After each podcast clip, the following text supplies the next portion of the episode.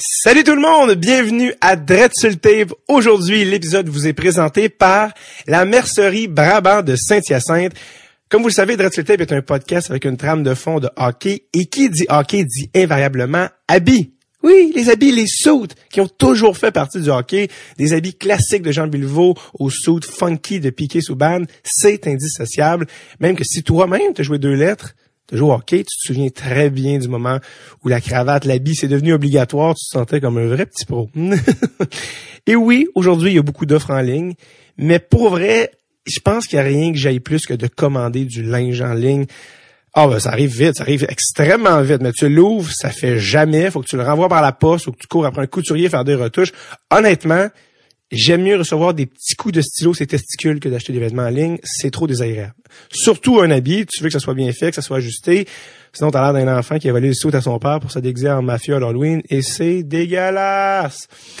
Et c'est pourquoi je vous présente aujourd'hui la mercerie Brabant. Et non, une mercerie, ce n'est pas un endroit où les mercenaires vont prendre un café. C'est un magasin de vêtements pour hommes. Et eux vous offrent une sélection incroyable d'habits à des meilleurs prix qu'en ville. Toutes les retouches sont gratuites et faites en magasin, sur place, là, là.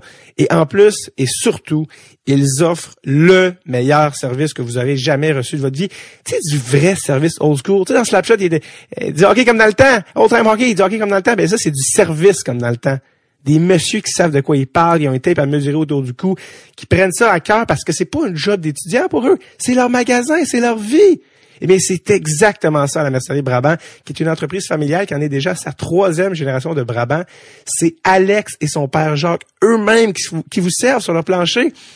Parce que oui, à la mercerie Brabant, la passion se transmet de père en fils. C'est pas compliqué. Ce sont les stachinés de l'habit. Ils savent exactement répondre à vos besoins selon votre budget, que ce soit pour des habits pour le travail, un bal de finissant, un mariage ou évidemment l'enterrement d'un membre éloigné de votre famille avec qui vous avez aucune connexion. Peu importe l'occasion, ils ont tout ce qu'il vous faut, chemise, habits, col roulé, tout ce qui se fait pour l'homme. C'est 5000 pieds carrés de textile, mercerie Brabant. Ils ont un coin de rue au complet à Saint-Hyacinthe. C'est incroyable. Allez faire un tour chez, chez la mercerie Brabant. Ils habillent plein de gars du junior majeur, de la Ligue nationale de hockey. Ils ont même habillé des humoristes au dernier gala des Oliviers. Euh, Alex est un gros fan de hockey, un gros fan de- du podcast de Tape. Donc, vous pouvez jaser avec Alex pendant vos, que vos barres de pantalons sont en train de se faire finir. C'est malade. Ils sont au 410 avenue de l'Hôtel-Dieu, à Saint-Hyacinthe. Si vous êtes dans la région, le même si vous êtes à Montréal, honnêtement, ça vaut la peine. Descendez là. Vous faites tous vos habits d'une shot pour l'année. euh, si vous, avez besoin d'habits pour le travail, euh, c'est vraiment moins cher qu'à Montréal. Euh, et vous rencontrez surtout des, des passionnés puis des, des gens de cœur avec qui vous avez, vous pouvez développer une relation de longévité. Et ça, je vous le souhaite. Et ça se passe à la Mercerie Brabant. Parce que je vous le rappelle, Mercerie Brabant, ce sont les stachinés de la vie. Hein, je vais même finir avec un jingle de type radio commercial, si vous me le permettez. Ça va comme suit. Attention, attention, attention, attention, attention. Trois, quatre. Mercerie Brabant. Yeah. Et voilà. en passant, si vous aussi vous voulez faire connaître votre produit ou votre commerce, ben n'hésitez pas à nous écrire, à nous contacter, que ce soit sur Facebook, Instagram, par courriel à, au Thomas, T-H-O M-A-S, à commercial, dretsultape.com, d r e t t e s u l t a p e.com. Ça va nous faire plaisir. On est ouvert aux collaborations. Et justement, en plus, il y a un lien avec euh, notre commanditaire de, de l'épisode parce qu'on reçoit aujourd'hui Bruno Gervais qui lui-même vient de Saint-Hyacinthe, la même ville euh, que Mercerie Brabant. Donc euh, oui, très content de recevoir Bruno Gervais aujourd'hui au podcast. Ça faisait longtemps qu'on voulait le recevoir. Euh, je reviens à Bruno dans un mini instant, juste le temps de vous envoyer une euh, jolie suggestion culturelle au Pro Shop à Culturel Dada. oui, donc aujourd'hui euh, au Pro Shop Culturel, c'est une suggestion qui a été portée à mon attention par mon ami Nicolas Tremblay, qui est également venu au podcast il y a quelques temps avec Jean-Thomas Jobin, qui a joué, euh, qui a été repêché par les Bruins. Nicolas, épisode que vous avez peut-être eu la chance d'écouter, sinon l'écouter, ça a été enregistré devant le public à Québec et c'était plaisant. Donc, euh, c'est euh, sur YouTube, très facile. Tapez je vous expliquer après, là. Tapez euh, Maine comme l'État, Maine Hockey 1993 Championship. C'est un documentaire euh, qui suit l'équipe universitaire du Maine des Black Bears du, cha- du championnat de 93. Équipe incroyable qui comportait deux goalers qui ont eu une carrière NHL, euh, Paul Correa surtout, Jim Montgomery qui a aussi une belle carrière NHL qui avait été échangé contre Guy Carbonneau, plein d'autres joueurs, les jumeaux Ferraro, Euh, c'était oui avant les Cédines, il y avait des jumeaux identiques qui ont joué dans NHL, c'était eux. Ils ont eu une saison incroyable de 42 victoires, une défaite. Ils ont gagné le championnat. Il y avait un coach euh, aussi qui était un- une légende du hockey universitaire américain. Euh, ça s'appelle Out of the Woods et ça suit pendant toute l'année euh, les, les, les, les gars. Et ça, ça a été un peu, euh, si on veut, bumpé là, en, en termes de d'internet, alors que ça a été mentionné par, euh, je pense, Ryan Whitney dans le le, le très très populaire podcast Spittin' Chicklets. Donc euh, voilà et merci Annick pour la suggestion. Je l'ai je l'ai dévoré ce, ce documentaire-là. Je, je le re, je vais même le re-regarder. C'est c'est trop euh, du petit bonbon. Donc Out of the Woods sur YouTube. Il est en pièces séparées, mais si vous voulez le regarder en une shot, Main Hockey 1993 Championship. euh, je pense que c'est un, un, un fichier qui a déjà genre une vingtaine de milliers d'écoutes. Donc euh, vous pouvez pas vous tromper. Voilà. Donc, je reviens à Monsieur Bruno Gervais que ah, un autre, un autre vrai fin, qu'est-ce que je te dis? J'aimerais ça dire que c'est un douchebag, mais c'est pas le cas. Alors, euh, non, non, euh, Bruno, qui est un gars très gentil, que j'avais eu la chance de croiser d'ailleurs à quelques occasions, alors que je fais maintenant les... euh, je, ben, je fais des capsules pour le Rocket de Laval, que vous avez peut-être euh, vu passer sur les internets. Et Bruno est attitré à l'analyse des matchs du Rocket. Donc, on s'est un petit peu croisés, mais surtout aussi, c'est le meilleur ami de Max Talbot qui est venu au podcast. Et Bruno aussi avait envie de, de venir au podcast, donc ça, s'est fait euh, très naturellement tout ça. Euh, gars très gentil, très généreux. Je vous laisse écouter le podcast parce que euh, c'est une vraie discussion franche qui, qui, qui est vraiment cool. J'ai reçu Bruno le 29 novembre 2019. J'ai marqué 2020 sur ma feuille, c'est faux. C'est 2019, juste avant euh, Noël. Et on a jasé ça à souhait.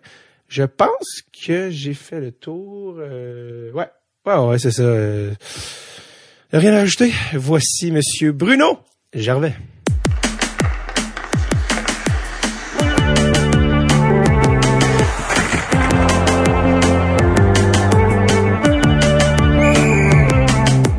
Tape. Avec David Bocage. Écoute Bruno, ça fait déjà presque une heure qu'on jase. c'est juste, c'est juste qu'on avait des, téléphones. On a tous sorti le Ouais, méchant. c'est ça. On a sorti le méchant. là, On, a réglé prêt. nos problèmes. Là, on est moins agressif. On peut commencer le podcast. On se sent calme et en contrôle. on s'est soufflé un peu. Ouais, on c'est a ça. sorti la- l'énergie. Ah ouais, on s'est battu.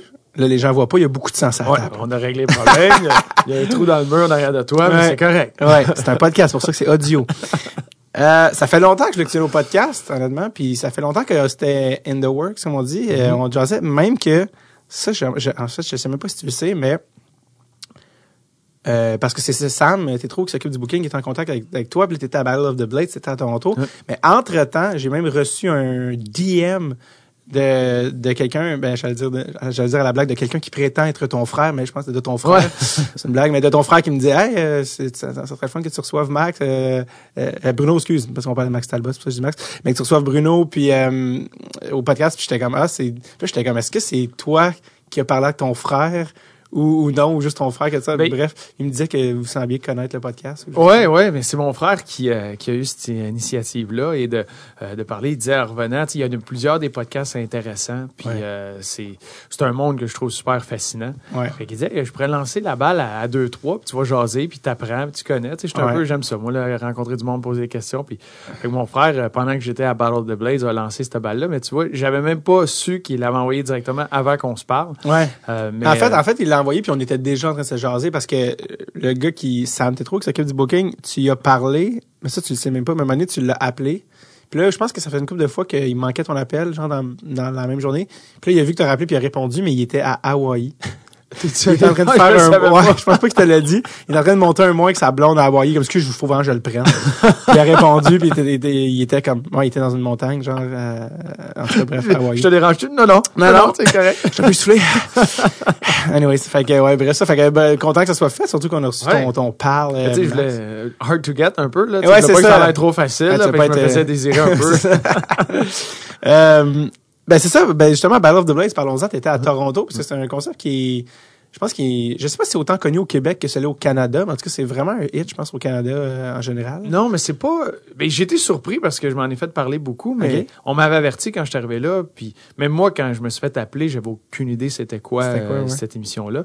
Mais euh, quand je suis arrivé là, ils m'ont dit T'es Québécois, puis là, je patinais avec une Russe. Ils Hein. dit Vous autres, vous allez, il y aura pas de vote. Ça va être difficile pour les votes. Fait qu'on allait se ramasser dans les deux dernières paires à chaque semaine. On doit euh, patiner pour euh, rester vivant puis continuer, dans le fond. Là. Ouais. Euh, re- rester dans- Toi, sur le show. Là. Toi, t'es québécois, puis toi, t'es Ah ouais, on savait, on partait avec deux prises. Ah ouais. Euh, mais non, c'est pas très connu euh, ici au Québec, mais c'est un concept super le fun. C'est des anciens joueurs de hockey qui sont jumelés avec joueurs et joueuses de hockey, jumelés avec patineurs, patineuses professionnels euh, du monde du patin artistique.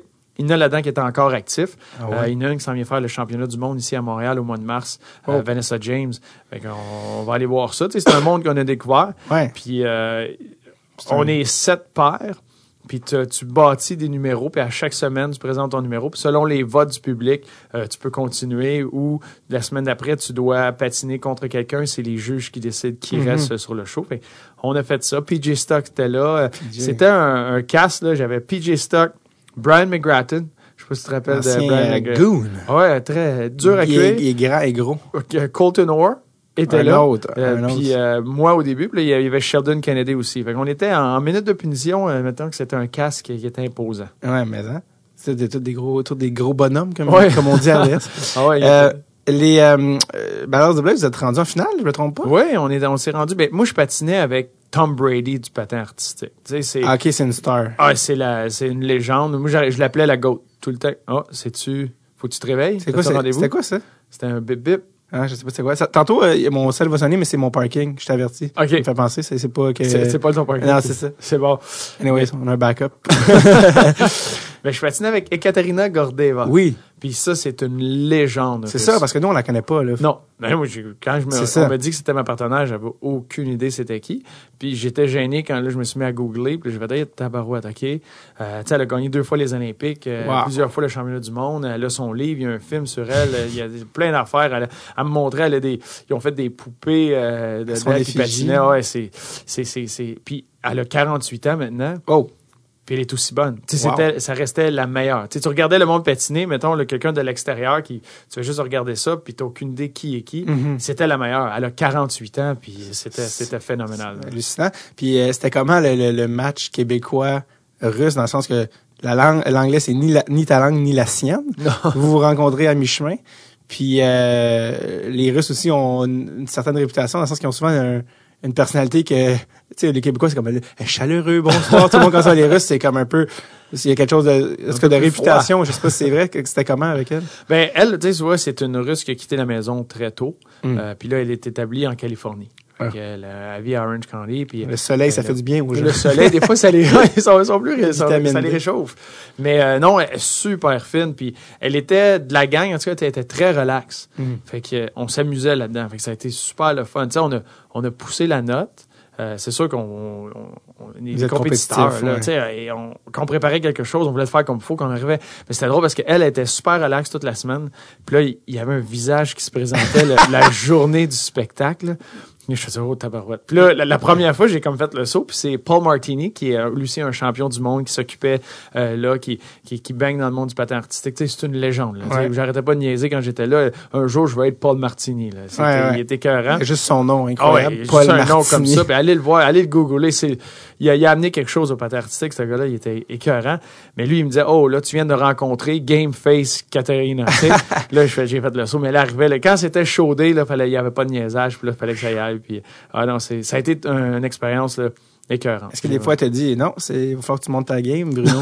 T'as-tu déjà fait sentir, non, non, faut que tu sois, vas-y. T'as-tu déjà poussé? Ben oui, elle poussait beaucoup. Puis, tu sais, elle challengeait, dans le fond. elle- euh, puis moi, c'est un peu la raison pourquoi j'ai été là. J'aime ça sortir de ma zone de Ouais. confort. puis J'aime ça apprendre de quoi de nouveau. Puis j'étais vraiment ouvert à l'expérience. Sais, j'étais arrivé là, puis j'ai joué euh, 13 ans professionnel. J'étais un défenseur. Fait que Ouais. Je pensais que croiser du reculon, j'étais pas pire. Finalement, non, aucune idée de comment ça marche. Fait qu'elle me l'a montré. Puis j'ai réappris à- plein de techniques. Mais tu sais, elle était un peu comme moi où euh, notre prof était beaucoup, elle, elle, elle surexpliquait tout. Fait que, mettons, il y a de quoi qu'on pognait pas. Moi, j'essayais d'expliquer. Attends une minute, là. Je vais comprendre ce que mes pieds font. Ouais. Après ça, je vais comprendre ce que mes bras, faut qu'ils fassent. Parce que Ah, tout le temps ouais. que tu as les bras placés en quelque part comme faut. Après ça, t'as- faut que tu regardes en l'air. Faut tout le temps que le nez en l'air. Ouais. La, posture. Et c'est ça. Ça, c'est la partie que je, je comprenais pas. Mais laisse-moi comprendre mes pieds. Mais Katia, t'as de même un peu comme moi où c'était juste, on le refait, on le refait, on le refait, on le refait. La répétition, la répétition, la répétition. Puis à un moment donné, tu le pognes. Euh, monde, des fois, le monde du patin, c'est un peu plus. euh, faut que tu le fasses une fois que ça soit parfait. Puis là, tu essaies d'expliquer puis parler. Puis on était sur la même page où, euh, tu sais, Mané, euh, OK, let's go, on, on le refait, on le refait, on le refait. Puis ça me dérangeait pas, moi, d'être sur la glace trois heures de temps. Puis on, va- Puis- on va finir par l'avoir. là. Les fameux patins Ah. artistiques. Ah. Personnellement, j'ai jamais patiné avec des patins de patinage artistique avec les pics en avant. C'est quoi? euh, explique la transition. là. C'est l'enfer. Je sais pas qui, qui c'est qui a eu cette idée-là d'aller mettre des pics là, mais de base, tu sais, le, le- le- pour expliquer ça, le, patin d'un joueur de hockey, Hmm. c'est c'est c'est un, c'est un genre de, de Un ar- rond, un arc. un arc, là, mettons, une partie, puis tu peux jouer avec ça à quel point la grandeur du cercle que ça pourrait être, la grandeur, l'angle de l'arc. là. Mais en patin artistique, tu as un petit peu un arc au début du patin, juste derrière les pics, mais après ça, c'est vraiment droit. Fait que ça l'aide beaucoup avec le ballon. Nous, on avait des patins pour faire des levées parce que si Ouais. ça part par en arrière, tu as de quoi qui t'aide un peu. Ouais. T'as pas ça au hockey.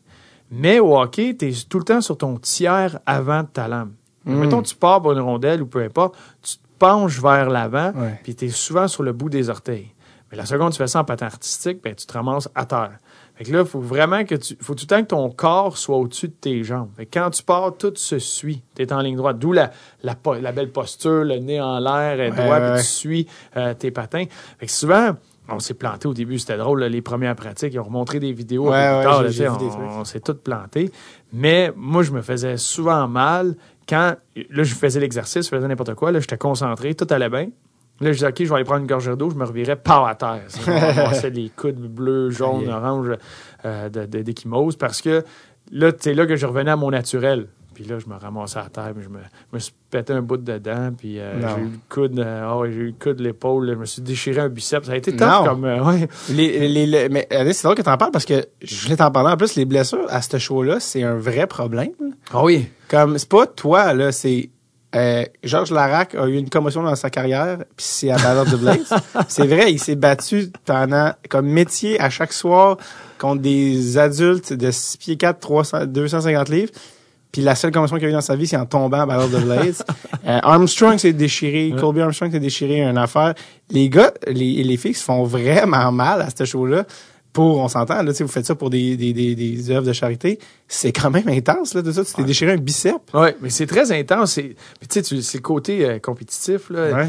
Tu t'amènes, puis de semaine en semaine, tu vas améliorer, puis tu pousses un peu plus loin. Ouais. On n'est plus des gars non plus, on est c'est pas des gars qui sont tous actifs. Non, je, je me suis gardé en forme, puis je m'entraînais pour me préparer à ça, mais on n'est plus aussi actif qu'on l'a déjà été. Ouais. Fait que ça, ça l'aide pas. Mais ouais, tu pousses la note, tu pousses la note, tu pousses la note. Puis tu vois, moi, mon biceps, c'était un... On, on voulait faire un move euh, euh, de glisser. C'était un move à la Kurt Browning, qui est aussi une légende euh, du patin artistique. Puis c'est... On glissait sur la glace, puis j'avais ma main derrière moi, puis je me relevais, tu sais, comme ça. Euh, puis la glace était bien collante où, où ce qu'on était. Puis j'avais des gants, fait que ça tirait ma main tout le temps vers l'arrière, fait que ça glissait pas bien. Fait que là, après quelques répétitions, mon coach me dit, je finissais tout le temps comme couché sur la glace. Puis là, je dis, OK, je vais essayer de me relever. Fait qu'on leur fait un autre coup. Puis en essayant de me relever, j'ai, j'ai senti la déchirure. Puis tout est devenu une norme. Tu sais, je chantais plus mon bras. Fait que là, j'ai fait, ah, attends, mais là, je, je savais que j'étais magané, mais on arrivait, on était le lundi, puis notre show était le jeudi. Euh, et c'était notre dernier, c'était le dernier show. Tu sais, c'était notre finale Non. pour voir pour les votes. Parce que on le dernier show qu'il y a eu, c'était, pas un numéro, c'était rien, c'était déjà fait les votes, mais c'était notre dernier vrai numéro. Ouais. Puis on en faisait deux numéros cette journée-là. Fait que euh, on a, j'ai fini la pratique. Tu sais, j'ai continué à Ouais. patiner. On a été après ça à l'hôpital faire un ultrason, c'était déchiré. Fait que là, il fallait trouver euh, solution. Mais on a, on a pas tenté de quoi, puis j'ai réussi à toffer. Je me suis mordu à la lèvre. Là, Qu'est-ce que vous avez fait? Vous, avez gelé ça? Ouais. ben, ça a été. Euh, dans le fond, tu as deux têtes de biceps, puis c'est la, une des deux qui est déchirée. Puis c'est souvent quand j'étais en supination que là, je, je ne pouvais pas l'ut- l'utiliser. Fait que moi, en extension puis en supination, ça, ça veut dire la paume euh, de la main vers le plafond. OK. là, Je n'étais pas capable de rien faire. Je n'étais pas capable de tenir. J'étais même pas capable de me lever moi-même euh, mon bras. Wow. Mais de l'autre côté, quand je changeais ma, ma grip, la position de mon poignet, c'était mieux. Fait qu'on a, euh, j'ai pris, euh, anti-inflammatoire, mis de la glace en masse, me suis fait traiter. Le lendemain, on a juste fait ce qui était le patin. Fait que pas de levée. Ouais. Puis après ça, on s'est rendu au spectacle. Puis ça a été une de ceux-là où les levées que je faisais, on en a changé deux. Il y en a une qu'on a ramené quelque chose que j'avais fait plus tôt, fait que je le connaissais. Puis il y en a une qu'on a, on l'a ajusté selon la grip. Mhm. Puis été capable de le faire, mais ça a été un de ceux-là où on n'a pas pu le pratiquer. Ouais. Fait que c'était vas-y. Je l'ai fait une fois dans la générale pour voir Ouais. comment ça allait, puis ça allait bien. Fait que, OK, on le fait au... C'est la première fois que j'ai... on a fait le numéro comme faut, Ouais. c'était au spectacle. Parce que je pouvais pas le refaire à répétition. Ça a bien à été? risque. Ça a bien été. Ouais, on s'en est sorti, tu vois, on s'est rendu en, en finale. là. Puis le- t'étais-tu stressé? Une levée quand même, lever quelqu'un au-dessus de ta tête, tu veux pas l'échapper? Ah non, mais c'est ça, c'est surtout, c'est que je voulais, j'étais stressé pour elle. Tu sais, moi, j'étais zéro. Moi, me planter, me ramasser en première rangée, ça me dérange pas. Ce qui me dérangeait, c'était quelqu'un que, tu sais, c'est Ouais, elle, là, je voulais pas la... pieds dans les. Ah, pieds dans les airs. Puis c'était le dernier show qu'on a fait ensemble quand j'étais blessé. Tu sais, on a tout le temps des astiques de costume. J'avais des jeans troués avec Ouais, plein ouais. de fils. Puis maintenant, il y a une levée, elle saute sur mes genoux, puis je la prends par la hanche, euh, par les hanches, puis je la lève au-dessus de ma tête. Mais son patin restait pris dans mon, Non. dans mon- le trou qu'il y avait dans mon genou. Fait que là, ça a pogné, mais là, là, le, le trou a déchiré, tu sais, le- le jeans a déchiré. Mais par le temps qu'elle se ramasse au-dessus de ma tête, le coin s'en venait vite en tabarouette. Fait que là, il a fallu que je la redescende tranquillement. Ouais, ouais. Tout ça avec un sourire, hein, tout va bien, Ouais. mais un peu en panique. Alors, L'art. ça, c'était- stressant. Tabarouette. Parce que bref, très content, vous avez ramassé de l'argent pour Oui. des, des œuvres de charité. Parce que toi, les blessures, faut en parler, ça a été un- une thématique récurrente dans ta carrière. Oui, oui, je connais ça. D'après moi, je pourrais passer mon doctorat euh, sur le coin d'une table avec euh, un café, là, avec tout ce que j'ai vécu de Combien d'opérations? six, six opérations majeures. euh, les deux hanches, euh, les deux genoux, trois dans les genoux, dans le fond, puis tout le bas de l'abdomen. euh, les deux côtés. ça- Est-ce que c'était une reconstruction complète par genou aussi? Ça? Euh, ben les, ouais, le- j'ai eu deux majeurs sur les trois. Il y en a un, c'est un qu'un ménisque. Fait que dans mon genou droit, j'ai eu euh, le ligament croisé antérieur Ouais. et un ménisque. Dans le genou gauche, j'ai eu le, le, le MCL, ACL, puis un ménisque aussi. Ça, c'était une fois. Ça, c'est ma dernière. Ça, c'est celle-là, là, à la fin, là, quand j'étais en Allemagne. Ça, c'est celle-là, ça? Ouais, le genou gauche, là, ça a été ma dernière.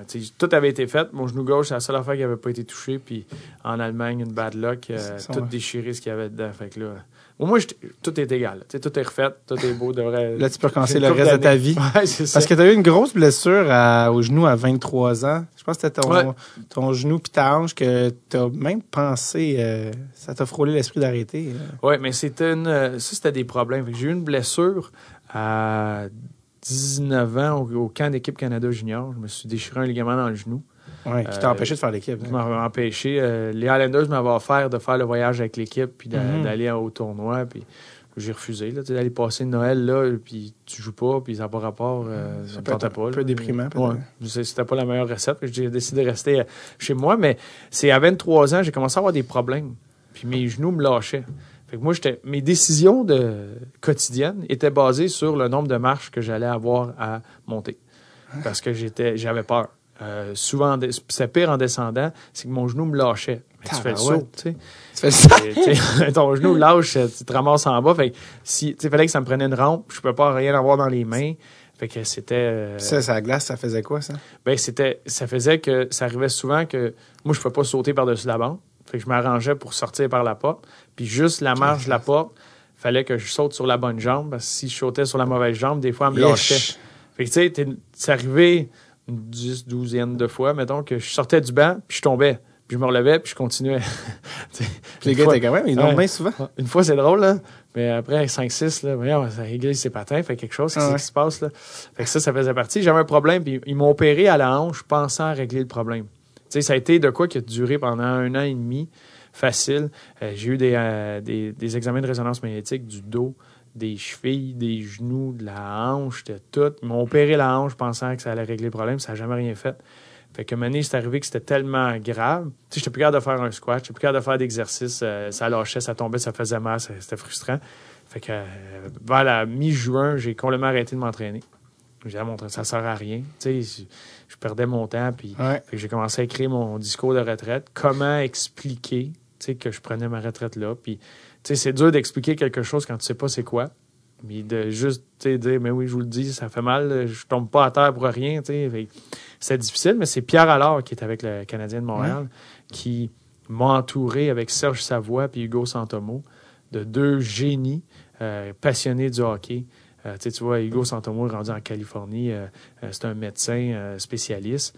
Puis à ce moment-là, il était en train d'étudier, puis il tripait hockey, fait qu'il venait aider. Puis ils m'ont juste ramené correct pour que je puisse me présenter au camp de sélection, puis pas trop être gêné. Puis j'ai réussi à passer. Ça a été difficile, Mais j'ai réussi à remonter la pente. Tu vois, ça a pris trois ans avant de sentir que c'était c'était c'était plus là, que je le contrôlais, mettons. OK. Fait qu'ils ont, réussi à, à en fait, de, de te donner une carrière, parce qu'à Ouais. 23 ans, ça aurait fini quand même assez sec, là. Et ça, c'est 10 ans, tu sais, ça m'a donné Ouais. 10 ans de hockey de plus. Mais oui. Euh, puis c'est le fun parce que ça l'a amené aussi à une autre perspective. Tu sais, euh, à partir de cet âge-là, moi, j'ai commencé à préparer la retraite. Puis dans ma Ouais, tête, je ça. savais qu'un jour, ça, à n'importe quand, là, ça pouvait être, ça pouvait m'être enlevé, de ce privilège-là de jouer au hockey. Fait que je le savourais. J'ai tout le temps, je, je pense que j'ai euh, allongé ma carrière parce que j'étais un bon coéquipier. Puis euh, Mhm. j'étais le gars que tu voulais avoir dans une chambre. Puis j'ai tout, le, tout le temps un sourire, l'attitude. Je travaillais super fort parce, parce que ça venait de beaucoup de ça, de cette épreuve-là que j'avais vécue. Puis Ouais. ça m'a ça m'a amené à une autre perspective. Tu te souviens-tu de l'été où justement tu as pensé pendant ta retraite, tu habitais avec Max, d'ailleurs, je pense, euh, dans Mhm. le vieux Montréal. euh, euh, je Ouais. pense que vous êtes beaucoup encouragé dans ce moment-là, non? Parce que mentalement, c'est très difficile de, Ouf, de faire que ouais, je pense que je pourrais plus jouer au hockey. Puis ça, est-ce que Max t'avait aidé là-dedans, ça? Ben, oui, beaucoup. Puis sans le savoir, tu sais, on en a reparlé euh, après. Puis lui était juste lui-même. Mais tu sais, on a vécu plusieurs faire étés. sortir de la maison. Ben, c'est ces ça. Euh, On a vécu plusieurs étés ensemble dans le vieux port, puis on a eu beaucoup de plaisir. Ouais. Mais cette année-là, c'était beaucoup plus difficile parce que moi, j'étais, je brouillais du noir, là. Ouais. J'étais frustré, il n'y a rien qui allait, mon, mon corps me lâchait. Fait que, tu sais, c'était difficile. Et, ben, lui, il me brassait, il me laissait pas être marabout, euh, il me laissait pas m'isoler. Euh, il, me- tu sais, il, il me tirait par le bras, ah ouais, let's go, euh, bouge, il m'encourageait, ça va bien aller. Puis on se parlait tout le temps, fait que, il savait ce que je vivais. Il savait ce que je vivais quand j'étais arrivé au camp. C'est le seul gars à qui j'en parlais. Ouais. J'étais rendu à un point que j'en parlais plus aux médecins puis à personne à New York. Moi, je le cachais. Ouais. Je- moi, j'arrivais aux examens, aux tests, puis je faisais tout pour tricher pour pas qu'ils voient rien. Ah ouais. Fait que c'était le seul qui était comme au courant de tout ce que je vivais euh, au quotidien. Fait qu'à travers ça, en étant juste lui-même, euh, il a été une bouée de sauvetage. C'est encore possible de tricher au test ou encore aujourd'hui, tu penses, de cacher les trucs de même ou? Ben, les, les athlètes professionnels, tu deviens un professionnel à tricher ton Ah. corps. Ah ouais. Tu sais, il n'y a pas un joueur présentement qui est à 100% mais il Ah ouais. faut que tu performes à 100% fait que tu triches ton corps d'une façon, tu compenses. Ouais. Euh, c'est ça qui amène des fois à d'autres choses. Et À là, les équipes sont, sont beaucoup mieux équipées pour prévenir ça, pour voir euh, qu'un joueur compense, pour voir qu'un joueur, il y, a, il y a une défaillance, il y a, un, il y a un équilibre qui est perdu, pour le ramener avant que les problèmes arrivent. Avant, c'est que tu trichais, tu trichais, puis à un moment donné, paf, il arrive un problème, une opération, un ci, un ça, une Ouais. blessure majeure, puis tu recommences, puis là, tu continues, tu continues jusqu'à temps que Ouais, tu frappes un autre mur. C'était aussi euh, briser l'os de la face? Ouais, les deux. Les deux? deux. Deux mauvaises décisions. Vas-y, c'est quoi? Ça implique des coups de poing. Ouais, ça- ouais, les deux, ça a été par coup de poing. La première, c'est. euh, Deux mauvaises deux, ah ouais, deux. euh, mais la première, ça a été. euh, on- justement, quand je revenais avec mon genou, j'essayais de trouver une façon de rester dans l'équipe, tu sais, Ouais. euh, mon rôle, aider mon rôle. Fait que j'ai enlevé ma visière, puis j'ai commencé à. Du jour au lendemain, je me suis dit, hey, je suis capable de me battre. pas tout, même pas proche. J'ai jamais fait ça junior, tu sais, j'étais pas. Ça n'a jamais fait partie de moi, mais là, je cherchais quelque chose. Je regardais mon équipe, je dis, on n'a pas ça. Ouais. Fait que si j'ai ça, ben, ça va me permettre peut-être de. J'ai enlevé ma visière. Ouais, fait que je, ben, je pouvais plus, ben, tu sais, j'avançais plus, là. Je ne m'étais pas entraîné. T'es un gars qui décide qu'il s'entraîne pas euh, comme il faut. Fait que j'avais enlevé ma visière. Puis Colin White, euh, c'est frappé, euh, ouais, des Devils du New Jersey à l'époque, a frappé Pierre-Alexandre Parenteau de dos dans le centre de la glace. Ben, sur le bord de la bande, mais dans, dans la zone neutre. Puis là, je regarde autour. Là, c'était mon cue. Ah, tu sais, il n'y a personne. Fait je suis parti, mais je le connaissais, Colin White. L'été d'avant, j'étais chez eux pour un événement de charité à prendre une, une Oh coupe de bière avec lui. Puis on l'appelait Abba. Fait que là, j'étais arrivé en arrière. J'ai dit, Abba, Abba, we gotta do this. Puis là, je, je- je jette mes gants. Puis là, tu sais, il me regarde super fin. Are you sure? Je dis, ouais. Yeah, yeah, OK. Pow! La prochaine affaire que je sais, c'est que je terre puis je cherche mes affaires. Là, il m'a cassé l'os de la face. T'avais- T'as-tu une commotion? Ça dépend de ce que tu définis par commotion. à l'époque, non. Aujourd'hui, c'est une commotion. ouais, c'est ça. Ça dépend du moment. J'ai eu un sac de glace sur la nuque. Puis, euh, mais quand je me suis levé, je pensais que je m'étais cogné à terre. Je pensais que j'avais appuyé sur mon gant, je m'étais cogné à terre. L'arbitre est venu me voir, puis il m'a dit, euh, il me voyait, j'étais plus là, fait qu'il il est venu me porter au banc de pénalité, puis il est allé voir mon trainer, puis il dit, lui, Salé, il est pas là. Mais quand je suis revenu, j'étais bien correct.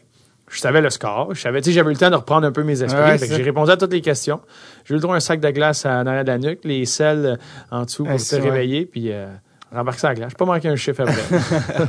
Ça fait pas si longtemps, puis on dirait que c'est vraiment que c'est une autre époque. Mais ça fait pas longtemps. Ouais, un long euh, moment. tu as-tu reparlé après White, surtout que c'est un ami? Ben, on s'est reparlé, euh, ouais, après. comme, excuse? ouais, il était, tu sais, désolé. Il trouvait ça, il trouvait ça plate.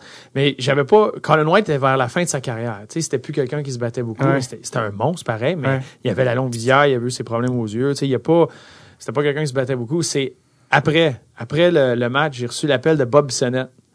Puis euh, c'est un, grand ami. Oui. Puis lui, il dit À quoi t'as pensé, maudit mongol Puis là, je Qu'est-ce qu'il y a Puis là, il me racontait qu'au niveau junior, les gars se battaient contre Peter Worrell parce qu'il voulait pas se battre contre Colin White parce que lui, il était complètement fou quand il jouait à Hull à l'époque. Il dit C'est un malade, lui, c'est un monstre, c'est un tueur. Qu'est-ce que tu fais là? Je dis Bob, ça tentait pas de m'appeler hier. Ben, Fait Peter World était lui-même énorme, ça Ben donne oui. une idée. Fait que si tu choisis... euh, lui, il avait l'élément fou. Ce qu'il disait de Colin Ouais, c'est c'est ça. que lui, il faisait peur parce que tu savais jamais ce qu'il allait faire. Tabarouette. Puis l'autre fois, c'est- l'autre l'autre euh, Ah? L'autre, c'est euh, pendant l'arrêt de travail, le lockout, euh, Jonathan Bernier, le gardien à Détroit, m'a convaincu d'aller jouer avec lui en Allemagne. Ouais, Il jouait à Heilbronn. ouais. Puis j'ai mal lu l'horaire. Ici, euh, quand c'est écrit Boston versus Montréal, la game est à Montréal. Ouais. Mais là-bas, c'est le contraire. C'est Oui. la première équipe. Oui, qui j'ai remarqué ça. Moi, je ne le savais pas au moment d'y aller. Fait que j'ai regardé l'horaire. Je dis, ah, c'est parfait. Les gars sont à la maison presque tout le mois. Je vais y aller. Mais non, on était sur la route tout le temps. Puis on joue une game à Shaw. Euh, Wayne Simmons jouait là. euh, il y avait une coupe de gars. Puis c'est une des arénas dans le nord de l'Allemagne euh, qui n'est pas fermée encore. Il, y a un, il y a un mur qui n'est pas là, c'est ouvert. Fait qu'ils mettent de l'eau chaude dans les gourdes pour pas qu'ils gèlent. Il fait très, très froid. C'est une classique hivernale à Winnipeg au mois de janvier. Ça ressemble à ça. Il n'y a pas de toit. Il n'y a pas de toit. C'est très, très froid. Puis là, euh, on arrive là, on essaie de se réchauffer, peu importe, on, on embarque la game. Puis en partant à la game, il y a un gars qui gèle un de nos joueurs dans le centre. Euh, puis comme il gèle le joueur, moi je passais à côté, fait que c'est comme un réflexe. Je jette les gants, puis je me reviens, puis quand je la grippe, je pogne le gars, et je réalise que mon nez est à hauteur de son logo, son chandail. Là, je fais, ah, tabarouette. Fait que là, ça part, puis des deux barres, ça swing, ça swing, puis il me pogne comme faux. Euh, ça joue, ça continue, mais il m'a pogné, il m'a cassé l'os de la joue euh, d'en face. Encore là, j'étais à mais il fait tellement froid. Puis quand tu te bats en Allemagne, j'ai pogné un 2, un 5, un 10. Fait que j'avais 17 minutes de pénalité, puis il reste 14 minutes à la période. Ouais. Moi, je m'enlignais vers le- la sortie. Mm. Puis le juge de ligne est venu me rechercher. Puis il m'a amené au banc de pénalité, mais il fait moins 20 dans l'aréna. Fait que le gars au banc de pénalité m'a offert deux grosses couvertes. Mais tu veux ma mission? Moi, je dis non, tu sais, euh, j'en ai pas besoin. Je suis frustré de ce qui s'est passé. Ouais. Là, je suis en train de reprendre toutes les décisions que j'ai prises dans ma vie. Comment je me suis ramassé à Shaw, jouer dehors, pour me faire casser la face par un Allemand. Puis finalement, après cinq minutes, je les ai pris, ces couvertes. je les ai mis sur le dos, Parce que tu gelé, peux pas euh. aller, il faut, faut que tu attendes aux bonnes punitions. C'est fallait que pas- j'attende là, puis je me suis... ah, il faisait frais. C'est ça la vraie punition. C'est ça la vraie punition, c'est de rester pas le là. temps, c'est d'être là. Aujourd'hui, comment tu te sens avec euh, toutes les opérations que tu as eues tout ça? Puis tu t'as des- tu, joues encore au hockey récréatif? euh, Ben, ou- j'ai joué un petit peu. Quand je suis revenu tout de suite, on dirait que chaque personne que je connaissais dans ma vie jouait dans une ligue puis voulait que tu faire un petit tour. Parce que joué Ouais, j'ai joué un petit peu. Puis plus ça va, moins euh, j'ai joué. Là, dans, la dernière, l'année passée, je pense que j'ai joué dix fois. Puis là, cette année, j'ai pas encore joué de match.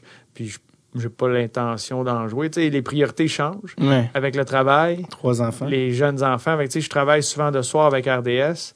Les enfants, eux autres, mes enfants, ils, ça leur dérange pas à l'heure que je me couche. Eux autres, à 5h30, C'est l'heure qu'ils 6 se lèvent, ouais, ils sont dans le lit. Puis, allô, papa, let's go. Je t'aime. Oui, moi aussi, mais pas là, mettons. Fait que de me rajouter une autre soirée, tu sais, souvent les ligues que je connaissais, c'était de soir. Ouais.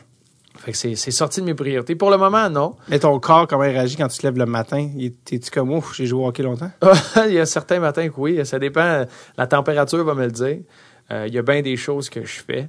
Euh, on en parlait, tu parlais une histoire un peu plus tôt d'un Ouais. gars qui son genou bloque tout d'un coup. Ben, Ouais. ça, ça va m'arriver. Genre d'affaire que je vais être en, je vais être en train de jouer. Ouais, je me, je me mets un genou sur le divan pour ramasser de quoi, puis là, ça bloque, puis il y a un- il y a une douleur qui, c'est comme un couteau passe à travers un nerf, je sais pas quoi, il y a de quoi qui va pas, ou euh, il y a de quoi qui lâche, les hanches sont, sont très, très, très Fragile. fragiles, là, mettons, puis il y a pas beaucoup de mobilité là-dedans, fait que je fais attention dans ce que je fais. Open it. Ouais, Ouais. les- maintenant, les, les, les joueurs ils ont toutes les hanches ouvertes là, quand Ouais, ils patinent. oublie ça, moi, je, je, Ouais. je suis, puis j'ai mal à les regarder.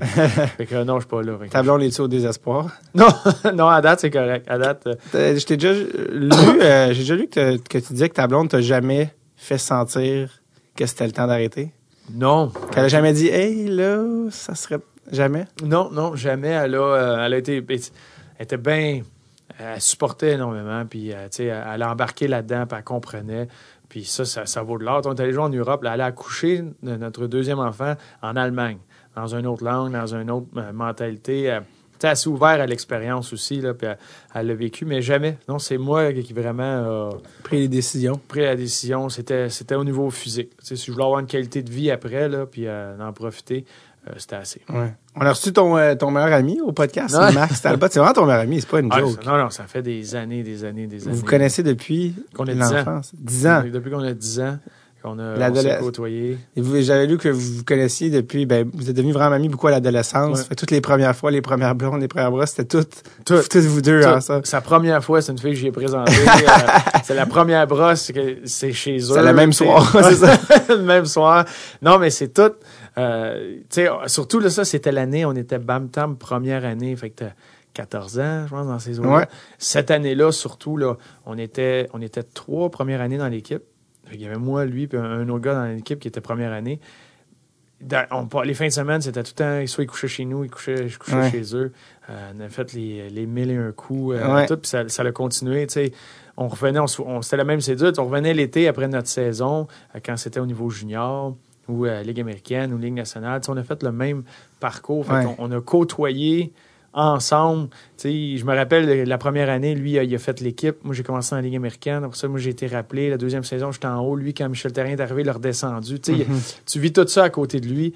Ouais. Euh, là, dernièrement, cette semaine, sur euh, The Athletic, ils ont ressorti la, la game la plus folle de la dernière décennie. Ouais. C'est une game Penguin Islanders, euh, un 11 février. C'était la, c'était la fête à Max. Puis il s'est fait sauter dessus trois fois dans cette game-là. C'est la fois que Haley est allé se battre avec le gardien. Euh, Il restait plus personne sur les bancs. Fait que c'était une game assez folle. C'était la journée de sa fête. Puis j'ai il a fallu que j'aille porter un cadeau après la game. Fait qu'on se remémorait ces souvenirs-là, mais on a tous vécu euh, à ces choses-là ensemble. Il y a même, euh, je sais pas si, ouais, c'est dans, dans cet âge-là, quand vous étiez adolescent, faut que tu me racontes la fois où, tu me vois venir peut-être, où tu, où, où ça s'est ramassé à un point où oh, le monde savait tellement pas t'étais où que la police a commencé à te chercher. c'est ça. comment, comment on en arrive là? Ben, hey, c'est, tellement banal. Euh, j'étais, j'étais à un entraînement euh, de l'équipe, une pratique. Ouais. Puis je suis revenu avec un papa. Puis c'était, ça marchait comme ça. Nous autres, on avait un, un aimant sur la piscine avec une clé à l'intérieur. Quand, mettons, on revenait les parents n'étaient je veux pas, j'ai un frère et une soeur aussi qui faisaient des activités. Mes parents Ouais. travaillent. Fait ça, ça go là, mané. Fait que des fois, tu as besoin d'aide. Euh, C'était le monsieur, euh, monsieur Souciprou qui était venu me porter, le, euh, Alexandre Souciprou qui était venu euh, coéquipier. Il me drop à la maison. Moi, je pars en arrière, puis le papa, super gentil, il veut être sûr que j'ai la clé. Fait que moi, je pogne l'aimant en arrière, je la brasse, il y a de quoi dans l'aimant. C'est un petit, un petit boîtier qui était collé sur la piscine. Fait que je la brasse, il y a de quoi, fait que j'y fais signe, c'est beau. Fait que je pars, je m'en vais vers la porte, j'ouvre ça, puis c'était une roche qui était là-dedans. Fait que là, je vais casser ça. Là, j'ai pas de clé. Fait que là, je suis pris dehors. Pas de cellulaire à l'époque, tu sais, j'ai rien. Mais c'était une conversation qu'on avait eue en famille. Si jamais t'es mal pris, va chez le voisin, cogne, va là, puis attends qu'on revienne. Ouais. Je pensais que c'était un plan qui avait été établi. À l'époque où on connaissait nos voisins. Ben, c'est ça, Ouais, on ouais, leur parlait. c'est ça. Et, euh, je suis rentré là. Là, eux autres, ils ont été se coucher. Ils se couchaient très tôt. Puis euh, je me suis assis, puis je regardais une game de hockey. Puis je me suis endormi sur le divan. Mais moi, je dors sur le divan à côté, mais j'entends rien de. Mes parents reviennent, je suis pas là. Appelle M. Souciprou. Mais oui, je l'ai déposé, mais il est pas là. Je cherche partout dans la maison. Il est où? Appelle une coupe de monde de l'équipe. Max, euh, il est venu à la maison, ces petites heures du matin. Il, il se promenait avec mon père, dans- puis il suivait les des fossés. battus. Ah ouais, il, il promenait dans les fossés. La police est venue, tout. Mais moi, à 5 heures du matin, je me réveille sur le divan. Une bonne nuit de sommeil, Ouais. c'est bon. Je me réveille à 5 heures, je fais, ah, tabarouette, OK. Je vois l'auto, mais je traverse, tu sais. Là, je rentre dans la porte, là, toute la famille est là, les larmes, Non. larmes pleurent. là. C'est où? Moi, je rentre comme si de rien n'était, là. ouais. Ouais, j'étais chez le voisin. J'ai eu ma nuit de sommeil, puis euh, ça a été ça. Mais Max, Tabarouette. passé la nuit à, à me chercher. Chercher des buissons. buissons, dans les fossés. Tabarouette. On avait dit chez le voisin Ouais, si. Il me semble c'était un plan, non? C'est C'était une époque, c'était correct. La question, la question, c'est qui a mis une roche dans la C'était une petite roche en plus. C'est qui m'a- il m'a pogné. Vous avez même fait, euh, ben, vous avez fait une tournée neige au, dans- pendant le lockout avec Max. Vous avez fait ça aussi au coin du Québec. Euh, en plus, tout le monde pense que c'est Max le tannant, mais apparemment que c'est toi le plus tannant des deux. Ça, c'est parce qu'il vous a dit ça quand il est venu ici. Parce que Ça? Euh, non, ben en fait c'est non mais en fait c'est lui qui dit tout. Je l'ai vu. Ouais, lui m'a dit ça, mais je l'ai lu à quelque part d'autre aussi où il dit que c'est que toi tu sortais plus que lui. Puis que... C'est lui qui dit ça. non, mais c'est lui qui veut dire ça. C'est ça. il veut changer la, la, la Exact, croyance populaire. exact. Il veut changer la, il veut changer la donne. Mettons, on, on donne pas notre place, là, mais je serais pas prêt à prendre le chapeau du Tana Ok. encore. Non. Euh, tu t'as parlé tantôt, tu as mentionné Bob Bissonnette. que c'était- on en a parlé beaucoup avec, euh, avec euh, Max Saint-Louis, mais lui, tu le connaissais bien aussi, Bob. Oui. Puis, sais-tu. T'as pas filmé un de ses? Comment ça? Oui. C'est ça? Dans un de ses vidéoclips, ben, Bob, il a joué, il s'est fait échanger de Hall, dans le fond, à Batters. Ouais. Deux semaines après qu'il m'ait sauté dans le dos puis il m'a donné une ratelée. Deux semaines après. Est-ce que vous connaissiez à ce moment-là? On se connaissait pas. Ok, ok. Il m'a donné une ratelée parce que j'écœurais beaucoup Max. Fait que, tu sais, Ok. mettons, tu- au départ, je suis passé à côté de Max, j'écœurais Max, puis Bob il était sur le trio à Max. Puis c'était une, une journée, une game qu'on leur donnait une volée, puis Bob a pas aimé ça. Puis euh, après une escarmouche, quelque chose, je m'en allais au banc. Puis lui, il est parti du top, puis il me courait après. Puis j'ai, j'ai juste vu mon banc réagir, je me suis reviré de côté, puis j'ai vu un gant noir me frapper. Pas. Je suis tombé en pleine face, puis un gars qui m'a sauté dans le dos, puis qui me nourrissait de droite et de gauche. Jusqu'à temps qu'un gars de l'équipe sorte puis qu'il se battre. Puis deux semaines après, il était assis à côté de moi dans le champ. C'était Bob, il s'est dit, euh, je m'excuse. Mais euh, ouais, que j'ai rencontré Bob. Puis un de, souvent, on faisait des voyages, tu sais, que ce soit pendant le break euh, aux Olympiques ou au break du match des étoiles. On faisait des voyages avec Max. Puis euh, il est arrivé une époque où euh, moi, j'avais une copine. Qu'il est venu avec moi. Max, il, se trouvait un partenaire de voyage. Fait que c'est, il amenait Ouais, Bob. ça. Fait qu'on partait les quatre. On a fait une coupe de voyage. Puis ce voyage-là, c'était au Bahamas. Puis c'était, il amenait tout le temps son petit ukulélé. Oui. Il faisait des petites tunes. On est sur le bord de la plage un après-midi euh, un peu plus tranquille. Puis il dit Hey, j'ai une tune, écoutez, cette tune là est bonne. Puis ça soit, puis j'avais mon cellulaire sur moi. Puis ça commençait à être une époque où tu commences à tu filmes des, des, des, des moments comme ça. Fait que je me suis assis de même, puis il est parti à la tune, puis c'était ça, tu sais, elle était écœurante, la manière que ça, l'atmosphère. C'était laquelle? C'était euh, J'accroche mes patins. OK. Fait que, il a fait cette tune-là. Puis, that's it. Après ça, j'y ai envoyé comme ça, tu sais. Souvenez, ben, c'était pas plus que ça. Puis, euh, il a fait un, c'était son vidéoclip. Ah, OK. Ça a fait- ça c'est devenu. ouais. Euh, tu parlais tantôt quand tu jouais contre Max puis les batailles. Tu t'es-tu battu avec Max? Pas sur la glace. On s'est cherché souvent sur la glace. On se donnait tout le temps de l'extra. Mais no- non, nos seuls, on a une bagarre euh, dans un bar. Puis, euh, c'est, sinon, c'est du tiraillage. Vous êtes battu un contre l'autre dans un bar? Ouais, on Comment? s'est fait sortir. euh, ben, parce que, euh, Vous aviez quel âge? Il y a deux semaines? Non, ça fait un bout. On avait jeune dans nos jeunesses, on a eu une soirée, une belle soirée à Montréal. Euh, puis dans une soirée euh, dé- début d'été, euh, un peu arrosée, on voyait des amis. Max, il était, tout temps plus avant-gardiste pour ce qui est de la mode? Il avait mis des jeans avec des trous partout, des, puis il y avait un trou juste en dessous de la poche, en arrière de son jeans, Ok, la poche arrière. OK, parce que ça peut être interprété différemment. La poche arrière, tout le monde, là. Ouais, c'est ça. Fait que, puis là, ça a donné, euh, ça niaisait, il connaissait très bien le, bartender, il, il monte sur le bar. Puis moi, je vois le trou. Ça sonne comme Max. Ouais, ça- ça- le mec, je vois le trou dans ses jeans. C'est laid, ça. J'ai mis ma main là-dedans, puis j'ai tiré, et j'ai arraché sa jambe de jeans. Fait que là, il a perdu une jambe, euh, tout a suivi. Fait que là, il est descendu, il m'a donné une bonne droite, j'ai donné une bonne droite, deux, trois à gauche, elles sont switchées, puis là, les bouncers sont arrivés, euh, on s'est fait sortir. une belle soirée, on C'est moi qui t'ai cherché dans les puissants en, so- en 93. Mais le, le lendemain, c'était fini. C'est ouais, ouais, ben, c'était fini qu'on est sorti dehors. c'est des Bon, histoires de brosse. Ouais, c'est ça. Mais à glace, comment que c'est? Parce que ça aussi, c'est pour le, le commun des mortels, c'est quand même tough à comprendre de dire quelqu'un qui est ton meilleur ami dans la vie, que tu, que tu vas jouer contre sa glace, que tu vas, comme, comment tu, tu peux, tu sais, quand tu joues sa glace contre ton ami, comment c'est? Tu es très conscient quand c'est lui qui est sa glace. C'est comment tu gères ça ou Ben, qu'est-ce les- qui est acceptable, qu'est-ce qui est pas acceptable? Ben, on dirait que la ligne, euh, ben, en tout cas, nous deux, là, la ligne, elle est encore un peu plus loin. Euh, puis, tu le savais, on est deux gars très compétitifs. Fait que le meilleur sortait. Tu sais, il a pas de. Il, en forecheck sur moi. Là. Je savais qu'il allait y aller encore plus fort. Ouais. C'est sûr qu'il essayait de finir sa mise en échec. Euh, on a joué en série contre. On a eu un- une, une série de sept matchs. Euh, Bridgeport contre Wilkes-Barre, les deux clubs Ouais. écoles.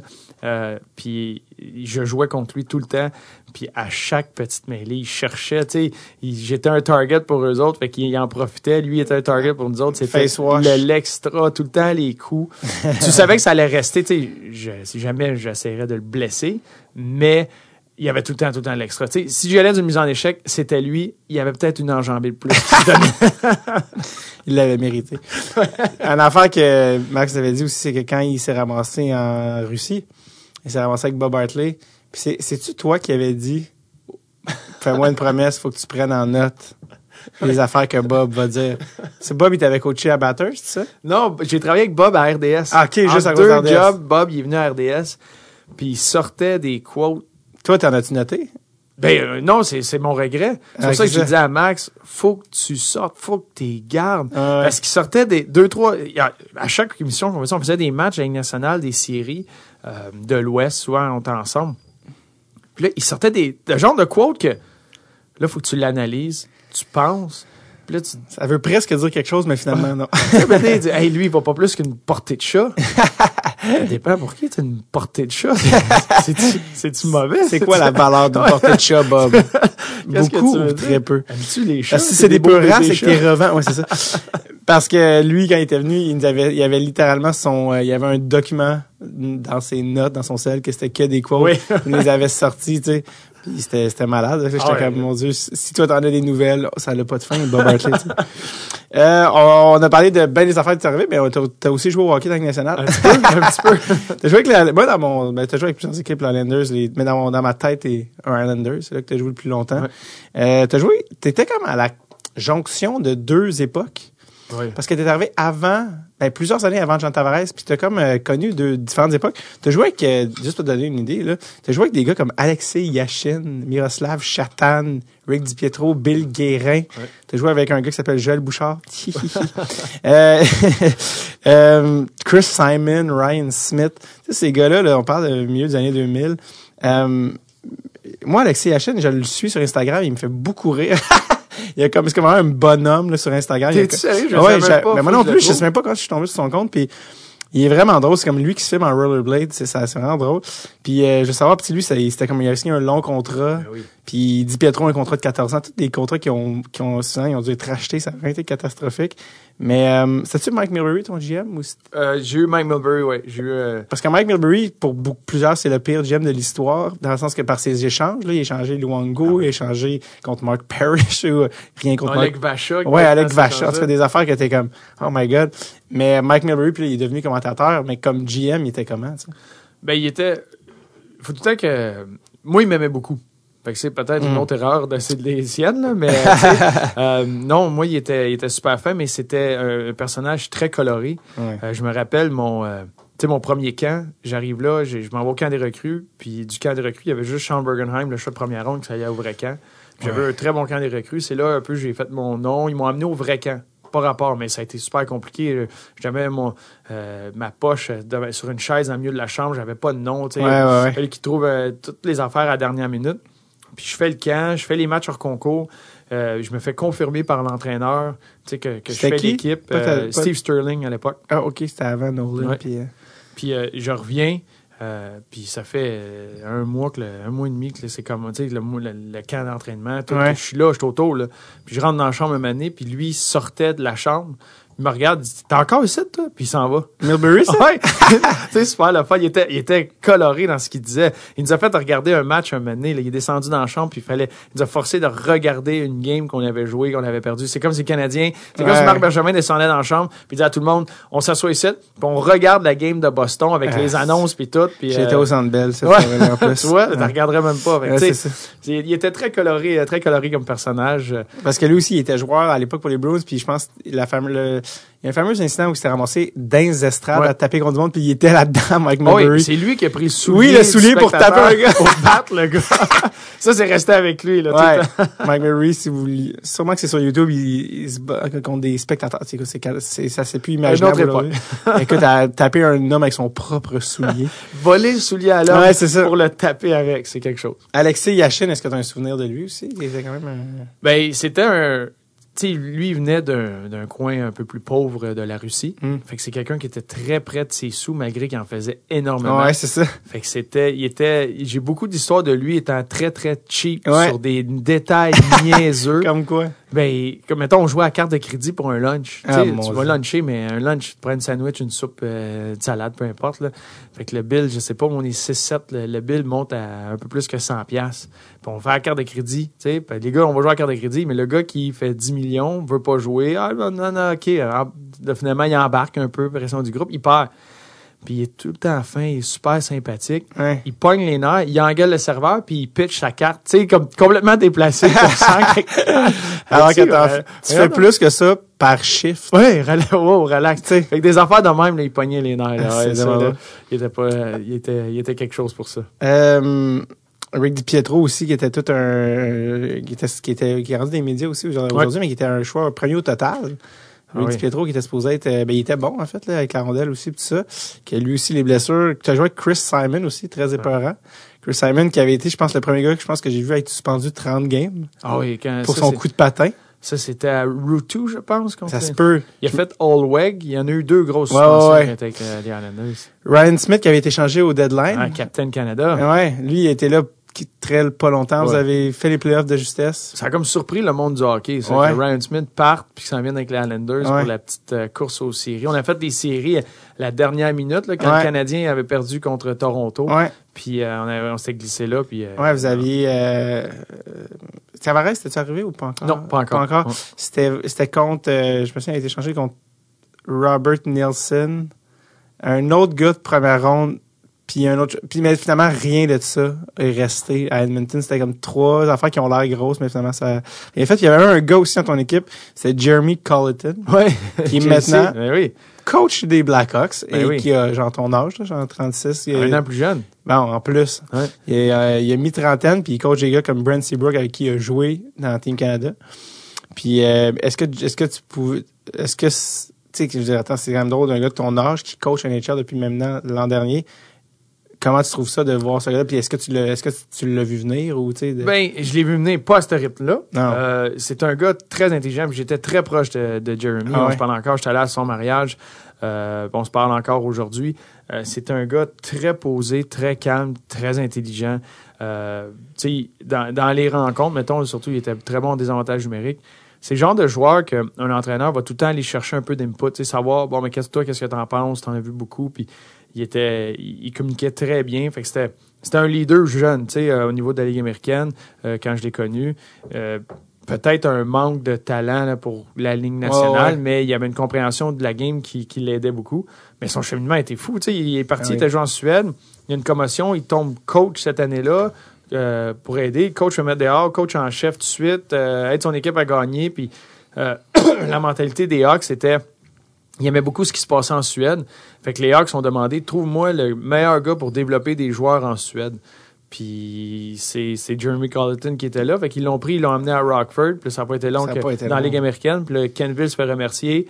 Monte avec ta- ton optique de- d'organisation que les autres veulent monter les gars par la Ligue américaine. Ouais, Puis là, ils se retrouvent derrière un banc dans la Ligue nationale. Là, ça Ouais. ça s'est fait extrêmement rapide. ouais. Mais c'est un, il y a une tête ses épaules pour ça. C'est le défi, surtout pour les premières années. C'est tous des gars contre qui il a joué. Ouais. Euh, ou quand lui, tu sais, il se faisait couper les Ouais. mineurs, ces gars-là jouent en Ligue nationale. Fait que t'as, tout le temps ça un petit peu. Faut que tu gagnes ton respect d'une autre façon. Ouais. Mais c'est un gars euh, très C'est- intelligent. je suis pas stressé pour lui. C'est difficile pour les Blackhawks en ce moment parce qu'ils sont sur une pente plus descendante, même s'ils sont encore excellents. En tout cas, ils ont la, la chance d'être bons. Euh, de, surtout de commencer la Ligue nationale, c'est c'est comme un- dans une drôle de situation. Euh, avec, après ça, tu as, eu le- t'as vécu l'ère Tavares qui a commencé. Mais ouais, moi, j'étais au Bell aussi quand il était repêché, c'était 2009. Ouais. Puis en fait, on était assis devant la loge des Islanders. Puis euh, moi, j'avais dû partir un moment donné parce qu'il fallait que j'aille prendre un autobus à- après le choix de Louis Leblanc, tout ça. Puis mon ami m'a envoyé des photos. Puis euh, des photos avec toi où il te serre la main. c'est comme, hey, euh, Bruno Gervais. Puis euh, en tout cas, Jean Tavares qui était arrivé, tout ça. Mais euh, c'est comment, euh, ça aussi, l'arrivée dans un club d'un... Ben, d'une ouais, d'une future d'une méga star comme John Tavares qui est un premier show total puis qui tout le monde l'attend quand ce gars-là arrive c'est quoi l'impact que ça a sur une équipe? Ben, tu le voyais parce que lui, c'était un gars euh, bâti pour ça. Tu sais, c'était un phénomène très jeune. Puis il est arrivé, puis le, le sérieux qu'il y avait, l'intensité qu'il y avait, la préparation. Tu sais, j'étais encore à une époque, là, tu disais que moi, j'ai comme chevauché deux époques. Ouais. Là, et moi, j'ai connu les gars qui s'entraînaient l'été, puis que le premier août, ils switchaient de la bière à la vodka pour perdre un peu de poids, puis c'est du bench, du basic, puis ils se Ouais. présentaient au camp de sélection. Puis là, tu as un gars comme ça qui est très entraîné, très préparé, qui arrive. Euh, il était tout le temps sérieux, puis il voulait bien faire. puis il y avait beaucoup de pression sur ses épaules, c'est normal. Mais moi, Snow m'avait rencontré pour dire là, ta job, toi, là, c'est euh, je peux pas utiliser les termes qu'il a utilisés, mais de le relaxer un petit peu, de, de le faire Ah, le apprécier détendre, les coéquipiers, de qu'il devienne un gars d'équipe. Je peux qui pas utiliser le terme qu'il a mais le terme que, ouais, euh, ouais, je peux pas utiliser, c'est la manière qu'il me l'a présenté, Ouais, mais, ça. euh, Qui se desserre les fesses. c'est ça. Puis il m'avait nommé un outil qui pourrait aider à faire ça. En tout cas, de même, ben, juste pour que ce soit plus relax, que ce soit- s'assurer que ce soit un gars d'équipe. Ouais. Euh, tu sais, on- j'avais une tradition à New York.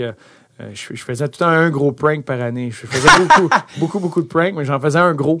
Puis une année, ça a été Ton Tabarez. On l'a fait arrêter à, à New York. Non. Ah, il a capoté. Par qui? ça, par des policiers. Fait que, que vous avez, que vous aviez, qui était, par- qui faisait partie du coup, là. Ouais, ouais, c'est ça. C'était à chaque année, il, était impliqué d'une façon ou d'une autre. J'en ai fait plusieurs. Puis l'année qui est arrivée, c'était tout le temps sur une recrue, tu sais. Ouais, bien sûr. l'année qui est arrivée, ben, c'était sûr. Fait que là, prépare ça. Puis on avait été voir Rock of Ages, qui est un show sur Broadway. On avait une escorte policière pour y aller. On disait une belle que on fait le show. Puis après le show, le- la, la gang de Rock of Ages fêtait, je me rappelle plus, c'était la, la centième ou Ouais, la ouais. deux centième représentation, peu importe. Il y avait un party de staff. Fait que nous, on s'était greffé à ce party-là, avec l'équipe. Ça a fait un, un gros party, tout le monde ensemble. Puis j'avais deux policiers qui étaient en avant. Puis l'idée, c'était qu'on sortait dehors pour rentrer dans un autre bar un peu plus loin, mais Ouais. à ce moment-là, Tavares n'a pas 21 ans. Ah, Fait qu'on sort dehors, puis l'idée, c'est qu'on arrêtait avec Doug Waite, on arrêtait quelques secondes, juste assez pour que je puisse glisser un verre dans sa main. On fait qu'on a un petit scénario. Fait le bouncer me laisse sortir avec un verre, ce qui normalement on devrait pas, Ouais. mais on s'arrangeait avec lui. Je sors dehors, puis là, je, je fais juste bonnement, je fais juste dire, Hey, John, JT, tiens-moi ça. Donne-moi deux secondes. Puis moi, je pars, je m'en vais parler avec Doug Waite plus loin. Mais là, il n'y a plus personne d'autre qui sort. Fait que là, il se ramasse comme toute seule sur le trottoir qui prend ça. Je dis, donne-moi deux secondes. On, on voulait aller vérifier si on pouvait rentrer. Fait qu'il est comme 5-6 pas en arrière de nous autres. Puis là, il y a les deux policiers qui arrivent. Ils disent, hey, t'as pas le droit d'avoir ça là. Que là, il disait- puis là, il refuse de parler aux policiers. Il fait juste crier par-dessus leur épaule. Bruno! Doggy! Bruno! Doggy! Puis le policier essaie de se poser des questions. Hey, je veux voir tes pièces d'identité. Il refuse d'avoir une conversation, de répondre à quoi que ce soit. Il fait juste crier vers nous autres pour qu'on vienne. Nous autres, on continue à marcher. Arrange. Ah non, il, l'a pas aimé, celle-là. que- que- qu'est-ce qu'il a dit? Est-ce qu'il y avait quelqu'un qui l'a vu? Ça aurait drôle. Ah ouais, ça l'a- on, est- on filmait pas. euh, Ouais, à l'époque. On, on gardait ça dans nos souvenirs. Ouais. Mais on a ri parce que tous les gars, tu sais, c'était, euh, il y avait une espèce de section banquette avec des une fenêtre sur le long de la rue. Dans le fond. Ouais. Fait que tous les gars, ils étaient là, puis ils regardaient euh, la scène, puis ils le voyaient crier après nous autres. Eux, ils l'attendaient, là. Ah ouais, ouais, ouais. Puis les policiers riaient. t'as mené. Le, le policier n'a pas le garde de jouer le jeu trop longtemps. Il, il a gardé un 5 minutes de panique, puis après ça, Ah, c'est drôle. il l'a relâché. Doug White aussi, il avait l'air d'un bon. Là, il était rendu en fin de carrière avec vous, là. Il avait fin trentaine, mais il, il avait l'air d'un bon vivant. Ah oui, un, oui. Un vrai leader. Lui, était quelque chose. C'était. il- même chose, il s'entraînait très, très fort. C'est un de ceux-là là, que dans le gym, c'est un des gars qui s'entraînait le plus fort dans l'équipe. Euh, tu sais, il était rendu à 39 ans, je pense. Euh, mais un bon Jack. Tellement d'énergie. Mais qui pensait la game au niveau offensif, là. C'était, c'était incroyable. Tu sais, ça paru quand il était coach des Islanders. Et Les Islanders, ça, ça scorait des buts, c'est tout ce que ça Ouais. faisait. Mais lui, c'était ça. Il était tellement créatif à améliorer. Tu sais, c'est un des premiers, il jouait tout le temps avec son bâton, euh, sa palette. Tu regardes ses palettes, là, c'est n'importe quoi. Mais il était en train d'essayer quelque chose, puis d'améliorer a eu des ça. très bonnes années offensives à Edmonton, à Saint-Louis. C'était euh, ma grosse, c'est mon équipe, ça, les Oilers, dans ces Ouais. années, là, avec les, les Wade Guérin, les Ouais. Euh, justement, tous ces gars-là. ils se pognaient contre Dallas tout le temps en série. Là. Ça, c'était bon. Ouais, c'est vrai. Euh, on peut pas parler d'Islanders sans parler du propriétaire Charles Wang, ben, ancien propriétaire. Euh, il est-il décédé? Ouais. Il est mort, Charles. Wang? c'est vrai, j'avais oublié. Euh, le propriétaire qui avait des tactiques hors du commun. Oui. Bruno, c'est quoi les tactiques proposées par Charles Ben, Wang? faut comme- Premièrement, c'est un homme génial. Il faut quand même dire. tellement fin, tellement généreux, euh, tout le temps de bon mood, traite chacun des employés, que tu sois le gars qui passe la mop ou que tu sois son COO, il te traite pareil. Il traite tout le monde avec énormément de respect, mais c'est un gars qui a fait une de l'argent beaucoup. Il pensait outside the box. sais. Il y a Mhm. une autre idée. Fait Comment il a fait sa fortune, Charles Wayne? mais lui, surtout dans l'informatique. Comme le- tout ce qui est site Internet de la Ligue nationale, c'est pareil, toutes les équipes. C'est toute partie des Islanders. C'est toute partie de sa compagnie, Ah, de ouais. ses choses. C'est eux autres qui ont, qui ont, qui ont parti ça. Ouais. Euh, fait qu'il y a bien des affaires qui étaient bien impliquées là-dedans. Mais c'en est un qui, comme, il en reparlait des fois après, mais c'est c'est vrai qu'à un moment donné, il est arrivé à Mike Milbury, puis il a offert à Mike Milbury de faire un voyage euh, au Japon pour aller trouver un lutteur sumo pour mettre devant un filet. Parce qu'il dans sa tête, il se dit, ben, si on trouve le plus gros qui bloque tout le filet, ils pourront pas compter. Fait que oui, ça a, il y a un certain raisonnement à ça, mais là, il faut lui expliquer pourquoi. Puis, Pourquoi ça marchera pas? ça marcherait pas. Ben, il faut que- tu sais, là, il a mis ça sur le fait que le gardien faut capable de jouer la rondelle. C'est important que le gardien arrête la rondelle derrière le filet, qu'il fasse une passe, qu'il se déplace. Fait que là, OK, le lutteur sumo t'a arrêté. Mais c'est un gars qui, Il pensait à ça pour vrai, lui. tout le temps, ces affaires-là, puis à un moment donné, et puis c'est drôle parce que là, présentement, le Canadien a une dure séquence. Ouais. Mais à un moment donné, on a eu une séquence de défaites. Puis là, on a une rencontre d'équipe. Fait que tout le monde est dans la chambre, puis c'est la rencontre qui est appelée par le propriétaire. C'est rare, ça. Le monde va être stressé. Un petit peu. Fait que là, tu sais, le propriétaire fait qu'on est tous là, mais tu sais, il, rentre avec un sourire, des vieux jeans, des vieux running shoes blancs. Tu sais, jamais tu peux savoir que la fortune que cet homme-là avait. Il- Ouais. c'est- Il, il arrivait dans la chambre, bien relax, sans la main avec tout le monde. tout- Il n'y a pas une mauvaise journée pour lui. Puis là, il s'assoit, puis là, il se dit, je veux juste, je veux savoir ce qui se passe. Parlez-moi des problèmes, qu'est-ce qui se passe, puis je veux voir si je peux aider. Fait que là, Doug White était le capitaine, puis tu sais, il explique un peu à l'image du Canadien, c'est qu'on on se préparait très bien. On travaillait comme des malades. On partait les games, on dominait des équipes, on avait plein de chances de marquer. Puis, hop, aussitôt qu'il y avait une bad là, on se faisait scorer. Puis là, on commençait à s'écraser ou à se dégonfler. Puis là, tu sais, on n'avait pas beaucoup de confiance, puis on trouvait des façons de perdre. Fait que là, tu OK, il écoute. Puis là, il y a un moment de silence. Puis là, tu le vois, il réfléchit. Est en train de penser. Puis il dit Ouais, mais qu'est-ce qu'est-ce que vous pensez si vous vous mettez à cheerer, à être content quand l'autre équipe compte? Là, il y a un moment de silence. Non, non, je suis sérieux, parce que là, vous vous écrasez. Quand il marque, vous vous écrasez, vous êtes découragé. Ben, élevez-vous, encouragez-vous, puis embarquez comme si c'était vous qui avez marqué. Ça va vous donner de l'énergie, puis vous allez oublier que c'est les autres qui ont marqué, vous allez embarquer sur la glace. Puis là, il regarde Doug Waite sérieux. Là. Fait que là, Doug Waite, faut qu'il explique au propriétaire que non, on, on fera pas ça. fait que ça a été, ça a été une rencontre assez, assez spéciale. J'adore. J'adore ça. T'as fini par être échangé à, à Tampa? Oui. pour un, un des, un des mots les plus flous au monde, des considérations futures. ça, c'est comme, on réglera ça plus tard. c'est pas grave pour le moment. T'as t'as même eu la chance de signer à Philadelphie quand Max était là. T'as joué avec une demi-saison. Puis t'as eu quelques saisons à la fin dans la Ligue américaine. Puis t'étais déjà un vétéran de plus... T'avais 400 games dans nationale quand même à ce moment-là. Euh, puis j'étais toujours curieux. T'as fini à Lake Erie, qui est l'équipe de la Ligue américaine du- de l'Avalanche où tu as été capitaine. Je me demandais comment ça fonctionnait quand tu es rendu un vétéran comme ça dans la Ligue américaine. On- à Montréal ou à Laval, on parle à des Cosner ou à des, des Xavier Wallet. Euh, à quel point, tu sais, la communication est transparente avec la Ligue américaine. Est-ce que toi, ton rôle dès le début il est clair, tu sais que tu vas être capitaine de la Ligue américaine, ou est-ce qu'ils font miroiter le- l'espoir que peut-être tu serais remonté? Ou... Ah, ben, c'est pour, surtout pour ce qui est de la signature. À ce moment-là, en tout cas, dans ma situation, ah oui, ça a été euh, beaucoup de, de, de, de faire croire que. tu avais je- une chance de remonter. Ouais, puis je regardais les signatures, puis de la manière qu'on m'avait parlé, euh, il signait un défenseur droitier, il en avait besoin. J'ai hésité, j'ai mis mon nom sur la feuille de papier. Deux heures plus tard, il signait Zach Redmond. Puis Droitier. quelques heures plus tard, il signait Max Noro.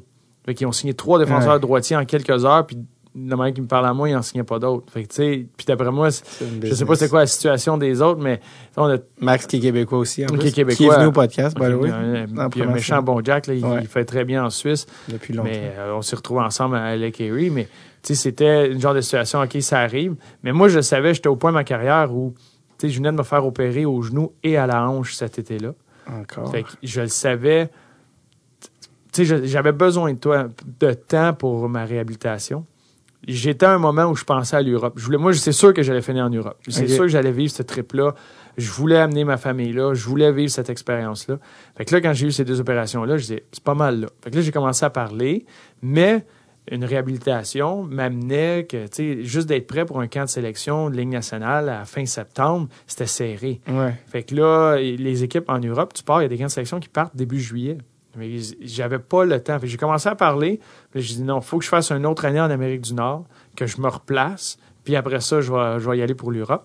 Fait que là, quand j'ai parlé, il y avait Pittsburgh aussi. Il y a Bill Guérin qui m'appelait beaucoup pour Pittsburgh, euh, tu sais, Wilkes-Barre. Puis Ouais. il y avait le Colorado. Mais Colorado avait une équipe, une défensive un peu plus euh, facile peut-être à percer à ce moment-là. Mais tu sais, mais j'étais pas certain. Puis tu vois, quand j'ai signé là, j'ai parlé à l'entraîneur qui était Dean Cheneth, qui était qui m'a coaché à, à Long Island comme assistant coach. Il était en chef à Lake Erie. Présentement, il est assistant coach en Caroline. Puis il dit j'étais bien content parce qu'ils m'ont dit qu'ils allaient me chercher un capitaine. Puis là, ils t'ont signé. Lui, il le savait que j'allais être son capitaine. Fait que là, c'est comme ah. Ouais, il dit ça. au camp. genre, OK, là, tu sais, tu sais t'es où, mais je- j'ai pas eu de problème avec ça. J'ai pris un jeune, euh, il y a un, un gars, un, un foutu de trouble qui, euh, qui était dans l'équipe, qui avait un talent fou, qui est venu vivre à la maison, tu sais, essayer Mm. de, le- de l'aider, de le remettre drette. Euh, il avait 21 ans, tu sais, un, un. Tu sais, J'étais le seul de l'équipe avec un enfant à ce Ouais. moment-là. C'était très jeune. Mais tu sais, on faisait toutes les, les, les parties d'équipe à la maison, les soirées d'équipe. Euh, C'était un rôle complètement différent. Puis, tu sais, j'ai, j'ai trippé, j'ai savouré cette année-là d'une autre façon. Ça m'a pris euh, 55 games à bien me sentir. Mm. Tu sais, à, à partir de game 55, là, hey, j'arrivais au match, puis là, j'avais hâte, puis ça allait bien. Puis Ouais. physiquement, j'étais prêt. Fait que j'ai fini euh, les, les 20 petites games- dernières games qui restaient. Puis après ça, euh, j'ai regardé pour l'Europe, c'est là que j'étais allé à Berlin, en Allemagne. Finalement, le gars que t'as t'as hébergé chez vous, il s'est surplacé ou il joue, Ouais, il joue dans nationale? Non, je joue pas dans la nationale, mais euh, il joue en Allemagne. Mitch Hurd, euh, il joue en Allemagne présentement à Straubing. Il, a, il a continué, tu sais, c'était... il- J'ai trippé cette année-là. là. ouais. Il, a été, il a été bien correct, puis euh, c'est une expérience là, de, de prendre quelqu'un comme ça. euh, puis lui, il a accepté ça au bout. là. Tu il écoutait tout, euh, il, il s'est placé. Il a eu une belle saison euh, euh, avec tout ça, là, puis eux. euh, ça, ça a été trippant. Je voulais savoir, dans la Ligue américaine, quand t'es capitaine, c'est quoi, tu qu'est-ce que ça implique dans les faits? C'est tout ce que tu viens de mentionner? Y a-t-il d'autres trucs? Comment tu... Ben, tu il y a beaucoup de. Tu sais, j'étais près de l'entraîneur. Il y, a, il y a des affaires comme. Tu sais, des fois, le monde ne réalise pas pour euh, les rappels. Tu sais, Ouais. moi, il est arrivé une fois où euh, Borna Rendulic, un joueur, et avait été apprécié par Patrick Roy au camp, où l'organisation de l'Avalanche je l'aimait bien, mais il, un, il trichait beaucoup. euh, Il n'y avait aucun respect euh, de ce qui était le, le système, la structure, le reste. Il voulait faire ses affaires. Mhm. Puis, il y a un matin, il y a un, un match, on est à Milwaukee. Puis, mon ah, ton- parking. faut que tu payes ton parking. Ouais, vas-y, continue, je parlais que j'étais... pendant que tu, tu payes ça. Mais on était à Milwaukee. Ouais. Puis euh, notre coach décide de, de le scratcher. Fait qu'il scratch. Il pas joue pas. Fait qu'il ouais. scratch dans la Ligue américaine. Il joue pas. Mais une- pendant qu'il est en train de se faire patiner d'extra après, l'avalanche le rappelle. Ouais. Fait que là, c'est quoi le message que, Que tu envoies aux gars ouais. qui sont là? Fait que ça, c'était beaucoup de genre de situations qu'il fallait que je gère parce que l'entraîneur va dire un message, c'est une chose, mais les joueurs dans la chambre, tu sais, j'étais pas mal plus proche de ces joueurs-là. Ouais. Fait que là, moi, après ça, je parle au groupe de leaders, tu sais, tu parles à des gars, tu as des conversations avec les autres espoirs qui, eux autres, travaillent comme des malades, qui respectent le système de jeu, qui, font ça de la bonne façon, mais que ils ont, ils ont peut-être pas assez de points ou quoi, là, eux autres, qu'est-ce qu'ils vont se mettre à faire, tu sais? On avait des Joey Shin, des Andrew Agazzino, des gars, mais là, ils rappellent lui, tu sais, il scratch, il jouait pas, il jouait mal, puis ces gars-là traînent l'équipe. On était dans une course aux séries. Tu sais, il y a eu plein d'affaires dans le même année. On est dans une course aux séries vers la fin, puis ils rappellent euh, trois de nos meilleurs joueurs, puis il y en a un de ces trois-là qui joue. euh, qui joue ce soir-là, puis il reste là pendant une semaine. Mais nous autres, on joue trois matchs sans nos trois meilleurs joueurs, puis eux autres jouent même pas en haut. Fait que c'est quoi le message que t'envoies aux autres joueurs de l'équipe? Ouais. Fait que là, c'était toutes des situations de même à gérer, puis à- aller chercher des triggers, aller parler aux gars, euh, aller... euh, Toi, est-ce que tu, groupe toi, de toi, leaders, faut que tu gères les joueurs ou tu peux parler à la direction pour dire, hey, euh, Non, moi, j'avais pas. Même que l'entraîneur lui-même, quand il parlait à la direction, eux autres, il y avait une idée, il y avait un plan. La communication n'était pas excellente dans celle-là à ce moment-là. Mhm. Euh, ça, ça change d'organisation en organisation et de. de- de- Peut-être qu'à l'Avalanche, maintenant, c'est complètement différent. C'est plus la même gang qui est là. Ouais. À ce moment-là, c'était comme ça. Fait que là, il fallait nous autres créer un sentiment d'appartenance, motiver les gars, mais en même temps, on est sur notre propre île puis on fait nos affaires. Fait qu'il Ouais. faut. euh, faut- Rantanen n'était pas encore arrivé. Non, t'es pas arrivé. Parce que je pense, Max, on en avait parlé aussi quand. Je pense qu'il a eu le temps de jouer une saison avec Miko. Puis il était comme, bon, ben, ça, ça va être une star. Et ça, ouais, Ça a pas- quand même il- bien il avait- été. ouais, Ben, c'est intéressant quand même parce que les, les- à ce stade dans la Ligue américaine, c'est comme, c'était un peu tout le temps nébuleux. Ou on sait pas pour c'est quoi les rôles, mais c'est intéressant que tu en parles. Euh, tu as été en Allemagne. Je Oui. pense que tu as beaucoup aimé ton expérience. Euh, tu serais resté là si c'était pas ta blessure euh, encore plusieurs années. là. Oh oui, dans ma tête, euh, il y a un moment, j'ai regardé ma femme avant ma blessure, puis j'ai dit, on va être ici 10 ans de temps, puis j'étais déjà en train de me, me faire des relations pour m'établir. C'est, c'est- mon- dans ma tête, je dis, je vais m'établir ici, je, je tripais sur la mentalité, la culture, euh, la, la ville de Berlin. C'est Daniel Brière, euh, l'ancien du Canadien, Ouais. qui, qui, m'a, qui a joué là pendant le, lockout. Puis à un moment donné, on, on s'appelait de même, tu sais. euh, ça a donné, hey, on- je l'appelle pour prendre des nouvelles. Ou il m'avait appelé, je m'en, je m'en allais d'un, tournoi, il m'appelle prendre des nouvelles, commence à jaser. Puis qu'est-ce que tu fais l'année prochaine? Puis je, je vais aller en Europe. Il dit, tu sais, où tu vas aller? Parce que souvent, les gars, quand tu sors de la Ligue nationale ou, ou de l'Amérique du Nord, tu vises la KHL en premier. Moi, ma- mon opinion personnelle, c'est que je voulais rien savoir de la KHL. Moi, je me cherchais une, une ligue où je vais amener ma famille, on va triper, on va C'est l'expérience sociale qui t'intéresse. Beaucoup plus. Fait qu'il m'a dit, va à Berlin. J'avais été à Berlin comme touriste. Mais j'ai pas d'aréna à Berlin. De quoi tu parles, aller à Berlin? Il a dit, OK, là, tu sais, j'avais aucune idée de ça. Puis il dit, ouais, tu vas capoter, va voir des vidéos, va voir, euh, l'aréna est malade, le setup est malade, la ville. Fait que j'ai regardé ça, puis j'étais en train de changer d'agent parce que j'avais mon agent en Amérique du Nord. Il me mettait en contact avec un agent qui va s'occuper, de l'Europe.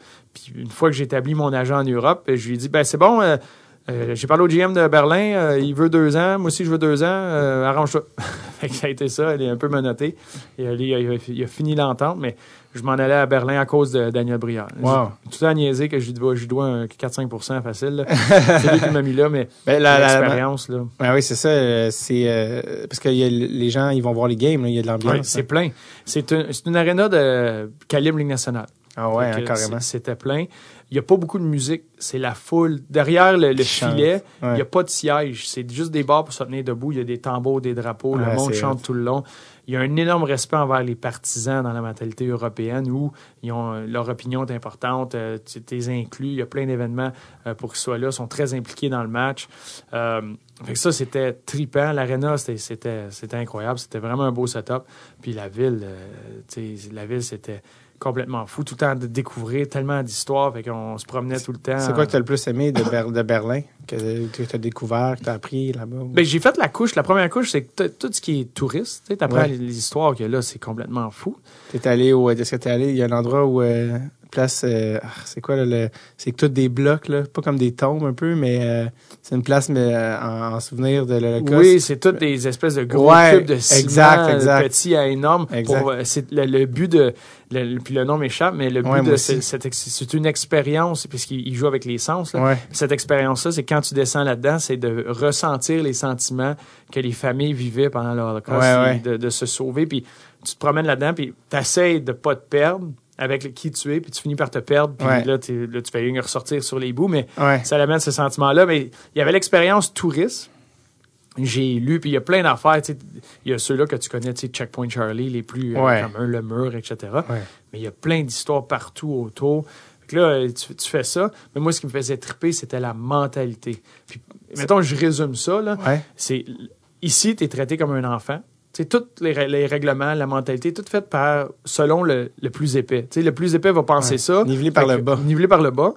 Quand, exemple à Berlin, ou bien des places en Europe, c'est un moment il y a du, faut il y a common sense. Il faut que tu réfléchisses. Le gros là. bon sens. Un gros bon sens, baptême. C'est, OK, ça, c'est règlement. Puis si tu es trop épais puis tu nuis aux autres, ben, tant pis pour toi. Tu vas avoir tes conséquences, arrange-toi, merci, bonsoir. Ouais. Fait que la mentalité était beaucoup plus ouverte là, était beaucoup plus euh, euh, axée sur. Tu sais, les enfants, mon, mon gars allait à la garderie, il sortait dehors tous les jours. Habille-le. Il faut que tu l'habilles en conséquence. Ils vont sortir dehors. C'est bon qu'ils sortent dehors. Ouais. Mais ici, euh, si c'est un peu trop chaud, un peu trop froid, un peu, tu sais, ils mouillent un peu, il faut qu'ils restent en dedans pour les protéger. Là, c'est contraire. Tu sais, Ouais. c'est- ouvert. Ils pognaient, l'auto- ils sont venus voir une pratique à un moment donné, une- la gang de la garderie pogne l'autobus de ville, ils marchent en ville, ils s'en viennent là, puis ils s'en viennent voir la pratique. Ils vivaient plein d'expériences parce qu'il y avait cette ouverture d'esprit-là. Mm-hmm. Que oui, il y a des risques et il y a des dangers partout dans la société, mais on va le faire comme il faut, de la bonne façon. Puis euh, moi, je trouvais ça trippant. Côté culinaire, y a-tu Ah, des ça. trucs euh, qui t'ont marqué aussi, que tu dis que... Parce qu'en plus, ça me fait penser, parce que pas loin d'ici, là, on, à- où on est Montréal, il y a un restaurant qui a ouvert l'année passée, euh, je pense Saint-Urbain, puis euh, des pains qui s'appelle Station Berlin. OK? C'est les fameux kebabs allemands, genre. Oh. Je sais pas si ça dit de quoi quelque chose, mais là, c'est vraiment ça, c'est ouvert, genre l'an passé? Mais euh, ça, c'en était un affaire. Mais toi, y a quelque chose qui t'est souvenu? Puis en plus, il y a l'Oktoberfest, la bière en Ah Allemagne. oui. Ben, la bière, c'est une chose. Euh, J'ai appris, je bois ma bière dans un verre. Euh, on me dit, parce que tu as les Bavarois, tu as les Allemands du Sud, tu les Allemands du Nord. C'est Ouais. deux mentalités, deux langues différentes. Ouais. que ça, c'est drôle de connaître du monde dans, dans les deux coins, mais un, vrai, un vrai Allemand du Sud, euh, c'est une insulte si tu bois ta bière dans la bouteille. Tu bois ça dans un verre. Puis euh, je l'ai appris. Fait que ça, je, je tiens ça. Mais euh, mettons que j'amenais, il y avait tout un, un- un beer house à Berlin où j'amenais le monde pour une fois, tu sais, l'espèce de soirée typique, là. Ouais. Elle- on s'habillait, tu sais, les Leatherhausen, les, euh, l'habit typique euh, Ouais. des serveurs, etc. Les, les serveurs, serveuses étaient capables d'arriver avec 10 bocs. C'est tous des bocs d'un litre. Les Ouais. bières, c'est des bocs d'un litre. Hey, Euh, un puis un litre. bon schnitzel, puis un bon Ouais. euh, pork knuckle, puis Ouais. euh, les saucisses, ça c'était. Puis tu le sentais. À la seconde que je partais d'ici, puis j'arrivais là, puis là ça change tranquillement. Là, ça, ça- c'est un autre sujet à débat. Mais il y a une époque, c'était beaucoup, il y avait beaucoup moins de préservatifs. Euh, dans, la nourriture, non, les de- condoms aussi. dans, dans la nourriture, Tu veux- ils mettent pas de condoms. Condom, ce qui est toujours le fun. Ouais. C'est quelque chose. Euh, tu Mais- dire, oh, OK, des agents de conservation. de conservation, excuse-moi. Agent de conservation. Dans la nourriture, dans la bière, il y en a moins. Fait que tu le sens, l'espèce de, de, de Ouais, ouais.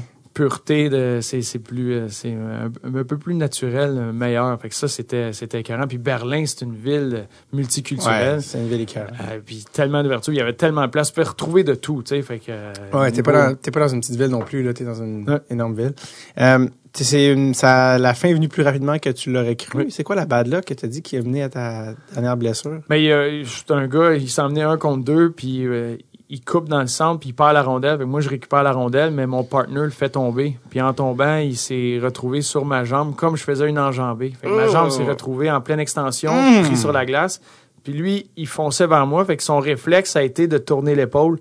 Fait que c'est comme si c'était une spear, tu sais, directement dans mon, sur le côté de mon genou.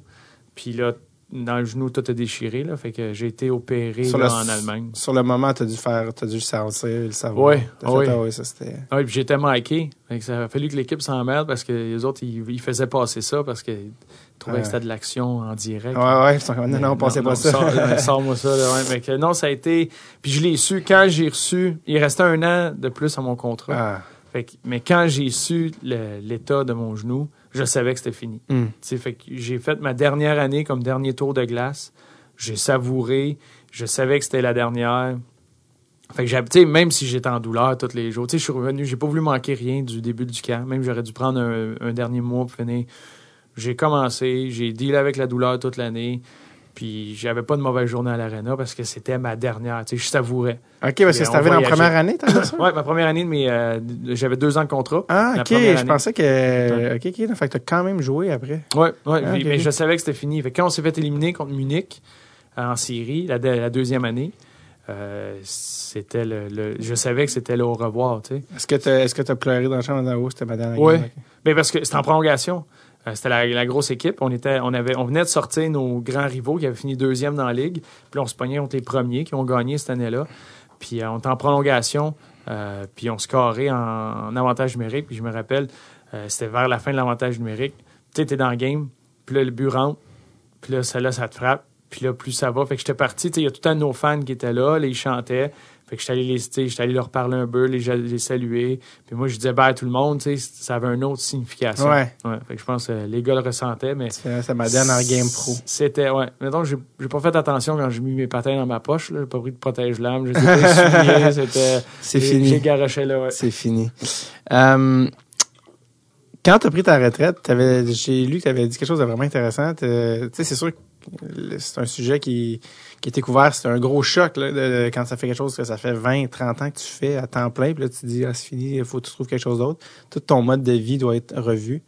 Puis une affaire que tu avais dit, euh, que c'est la première fois que j'entendais un joueur parler de cette notion-là, c'est, tu disais, la, t'es tellement habitué des, à des, une adrénaline tellement forte, là, tu des games, là, c'est, vraiment intense. C'est, une- c'est un peu du sport extrême, là, en termes de, tu sais, euh, de- de- toute l'adrénaline qui est générée, tu t'habitues à cette drogue-là. Tu disais que la baisse aussi sec d'adrénaline avait vraiment affecté ton humeur à la retraite, puis tu étais devenu très euh, à fleur de peau, impatient, puis puis t'étais comme plus toi-même, d'une certaine manière.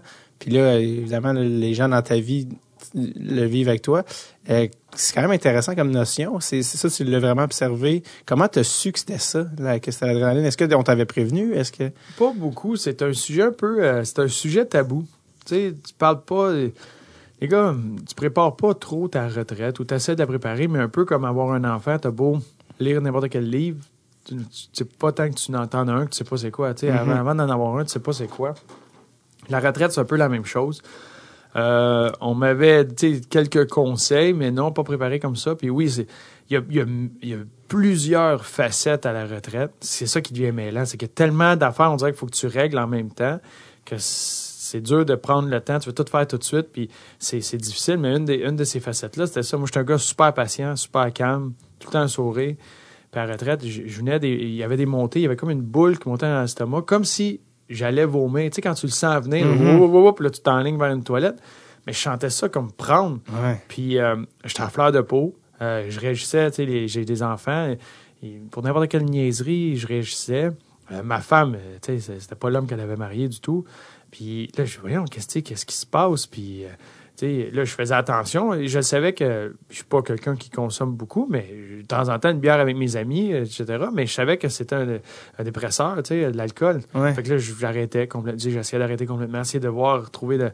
Bon, mais euh, je retrouvais le ballon, je retrouvais quelque chose. Puis c'est euh, encore une fois Pierre alors du Canadien. Et puis c'est tout bonnement d'une conversation. Puis tu sais, il me connaît très bien. Je dis Pierre, tabarouette, je suis à fleur de peau, est que ça va pas bien. Euh, Là-dessus, je pogne les nerfs, puis euh, je viens la face rouge, raide, la, la pression, euh, les boules. Puis tu plus tard, j'ai su que j'avais jamais fait d'anxiété. Mm. Là, je, je savais que je faisais des crises d'anxiété, mais Mm. pourquoi? Puis, puis tu Pierre, la seule fois, il m'a dit, juste au niveau hormonal, le fait que tu tu pousses ton corps à la limite, Ouais. tu vis ces pics d'adrénaline-là, tu, que tu, de testostérone, tu produis la testostérone avec les entraînements, etc.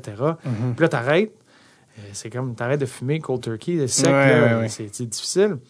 Fait que là, il dit, ram- ramène le, le gym dans ta routine, puis ça va te faire du bien. Puis c'est devenu un outil où des fois, là, je le sentais monter, puis c'était plus une priorité de m'entraîner. Fait que moi, ma priorité, c'était, bon, mais je me préparais, exemple, pour RDS ou les enfants, ou s'il y avait de quoi à faire à la maison, je le faisais. Puis là, je le venais à, à fleur de peau, puis tu sais, des fois, j'avais pas le temps d'aller m'entraîner à ma journée. C'était plus une priorité. Puis des fois, là, je venais à fleur de peau, ma femme me regardait, elle disait, hey, va-t'en dans le gym. Dans 45 minutes, tu peux ressortir. On- Un gym à la maison. Ouais, ça, j'en avais un gym dans mon garage. Fait que je- puis là, quand je savais quand elle disait ça, elle a raison. Fait que là, je rentrais dans le gym 45 minutes, puis je ressortais un nouvel homme. Là. Je ressortais. Es bon. Ça, ça l'a beaucoup aidé. Donc, c'est vraiment la- de, de garder l'activité physique là, Ouais. dans, dans la Ouais. routine, c'est très important. Tu as un peu retrouvé cette, un peu le rythme de hockey puis l'adrénaline du live, en tout cas avec euh, RDS, parce que maintenant, tu es attitré au game du Rocket. Ouais. Ça, c'est quelque chose qui est venu par hasard ou c'est quelque chose que tu voulais vraiment faire? là? Ben, avec, j'en faisais, j'étais venu faire l'antichambre euh, Ouais. pendant ma carrière. Comme tous les joueurs québécois Exact, c'est qui ça. ont joué dans la Ligue nationale. Fait que je suis venu la faire une fois, puis un moment donné, ils m'ont demandé Hey, tu sais, t'a- t'aimerais-tu revenir? Puis j'ai dit oui.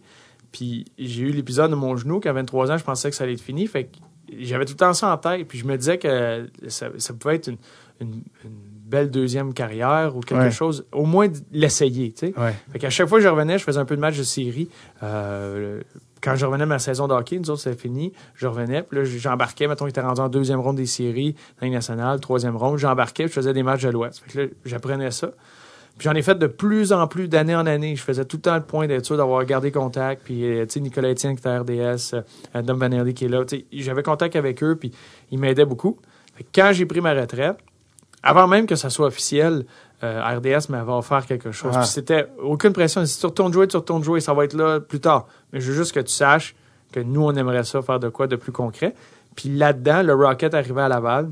Hmm.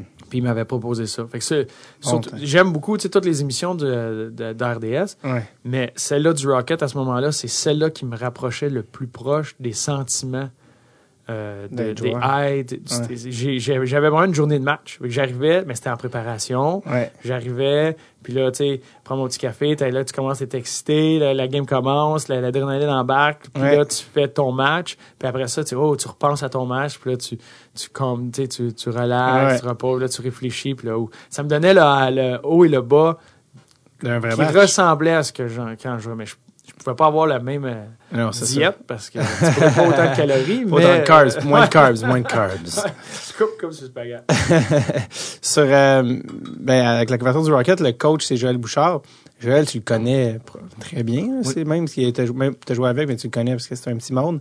Euh, le fait que cette proximité-là avec Joël, est-ce que c'est un peu, ça te met dans une position où c'est difficile de le critiquer ou c'est difficile de dire ce que tu penses vraiment de Joël, vu que tu le connais tellement que t'es comme, ah, si je dis ça, il va, tu comprends ce que je veux dire? Euh, non, pas. euh, Mais tu sais, de base, moi, quand je suis arrivé à RDS, moi, j'ai tout le temps dit, je veux analyser puis je veux être positif. Fait que tu sais, c'est mon approche est loin d'essayer de trouver des failles dans quoi que ce soit. Tu sais, puis il y a tout le temps un peu, il y a tout le temps du positif, peu importe dans- euh, vers où je me tourne euh, dans une équipe. Tu sais, il y en a. Fait que c'est tout le temps vers là que, que je vais m'orienter. Mais non, tu sais, Joël, euh, il en a vécu, il en a vu. euh, Ouais. je pense pas que ce soit ça qui va l'arrêter, va le faire fâcher. tu sais. Ouais. Euh, il y en a vu d'autres. Il a été du côté des médias. Euh, puis, tu sais, il est excellent comme entraîneur. Euh, la passion qu'il amène, c'est le fun. C'est dur d'aller là puis de critiquer euh, ce qu'ils font. Ouais. En tout cas, jusqu'à maintenant, là, mais c'est c'est très, très dur de les critiquer. Fait que c'est pas, c'est pas dans mon approche de un, mais j'ai pas jamais, je, je pense pas comme, ouais, je veux pas le froisser. Je-. J'espère qu'il pense pareil. Ou, Ouais, ouais. Parce que lui, c'est ça, on dit qu'on nous l'a vendu comme un gars qui est très bon pour développer les jeunes. Joël, c'est vrai, ça? Ben, c'est- oui, oui. euh, puis à deux facettes. Il est très bon pour développer les jeunes parce que tout ce qui est, c'était un excellent joueur de hockey, qui a été malchanceux dans sa carrière. C'est un gars, il, il aurait dû en avoir un 7, 800, 900 matchs dans la Ligue nationale, mais tu sais, les blessures, les maladies, ça l'empêchait d'être là, mais il avait un, un très, très bon talent, peu, euh, un travaillant, un espèce de travaillant, beaucoup de vécu, puis il a, il a continué tout le temps à peaufiner, puis il est capable, de- il, il travaille sur des habiletés individuelles du hockey d'aujourd'hui. Que des affaires qu'il faisait que, à son époque, il les a ajustées. Lui, c'est un gars qui étudie la game, il a appris. Fait qu'il enseigne des affaires que lui faisait pas, mais qui ça marche dans la Ligue nationale d'aujourd'hui. Puis il y a le côté mental que lui, il a fait du up and down, up and down, up and down, signé là, redescendu. Fait il connaît ça. Fait que les gars qui, tu sais, les pick-up, les Ouais. les mété quand il est allé là, puis tu sais, tout le monde parlait à Manik Kokeniemi descendant à Laval. Tu sais, si ça arrive un jour, t'as Joël qui est là, fait qu'il a vécu ce côté-là aussi. Fait ça, c'est un autre aspect que, que tu retrouves en un coach. Puis en plus, à ça, tu rajoutes Daniel Jacob, puis Alex Burrows, avec ça, euh, Jacob qui est un excellent pédagogue, Burrows qui a un vécu incroyable. Ouais. Tu sais, t'as une, une brochette de- de- d'entraîneurs qui est très intéressante. T'avais dit quand t'as commencé à travailler pour le Rocket, à faire des médias, c'est un autre métier là, que t'apprends, c'est évidemment. T'avais dit que un des tes premières constatations par rapport à toi-même, t'avais dit oh shit, faut vraiment que j'améliore mon français. T'avais dit euh, que tu as réalisé que tu regardais euh, que tu lisais peu en français, que tu regardais pas tes livres en français. Ça, euh, que- comment t'as fait pour travailler ça? Quand Ben, juste tout ça, je le savais en arrivant là, tu sais, dans ma tête, le, le hockey, tu la vie du hockey, le monde du hockey, tout est en anglais. Ouais. Les termes, tout est en anglais. Fait que je savais que je voulais améliorer mon français, mais là, j'ai réalisé que dans ma vie de tous les jours, j'en avais pas de français. Tu sais, Mm. j'avais pas de source Ta blonde est québécois. euh, québécoise. ok. Mais on regarde la télé en anglais. Ouais, ouais. on- mes livres étaient en anglais. euh, j'ai eu beaucoup de conversations. Tes en enfants anglais. parlent allemand. Parlent l'allemand, fait que c'est compliqué. Mais euh, non, j'ai. Puis après ça, je voulais l'apprendre. Fait que j'ai les deux euh, cofondateurs, anciens propriétaires de Promédia, qui ont été super généreux. On s'est organisé des déjeuners. Fait qu'on allait déjeuner ensemble. Puis on, on faisait une espèce de notion, deux heures, un déjeuner ensemble Ah ouais? à plusieurs reprises. Ils m'ont donné plusieurs notes.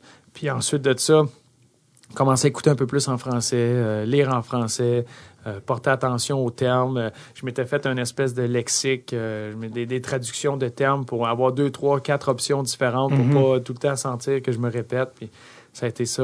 ça a, été Ça a mon bien travail.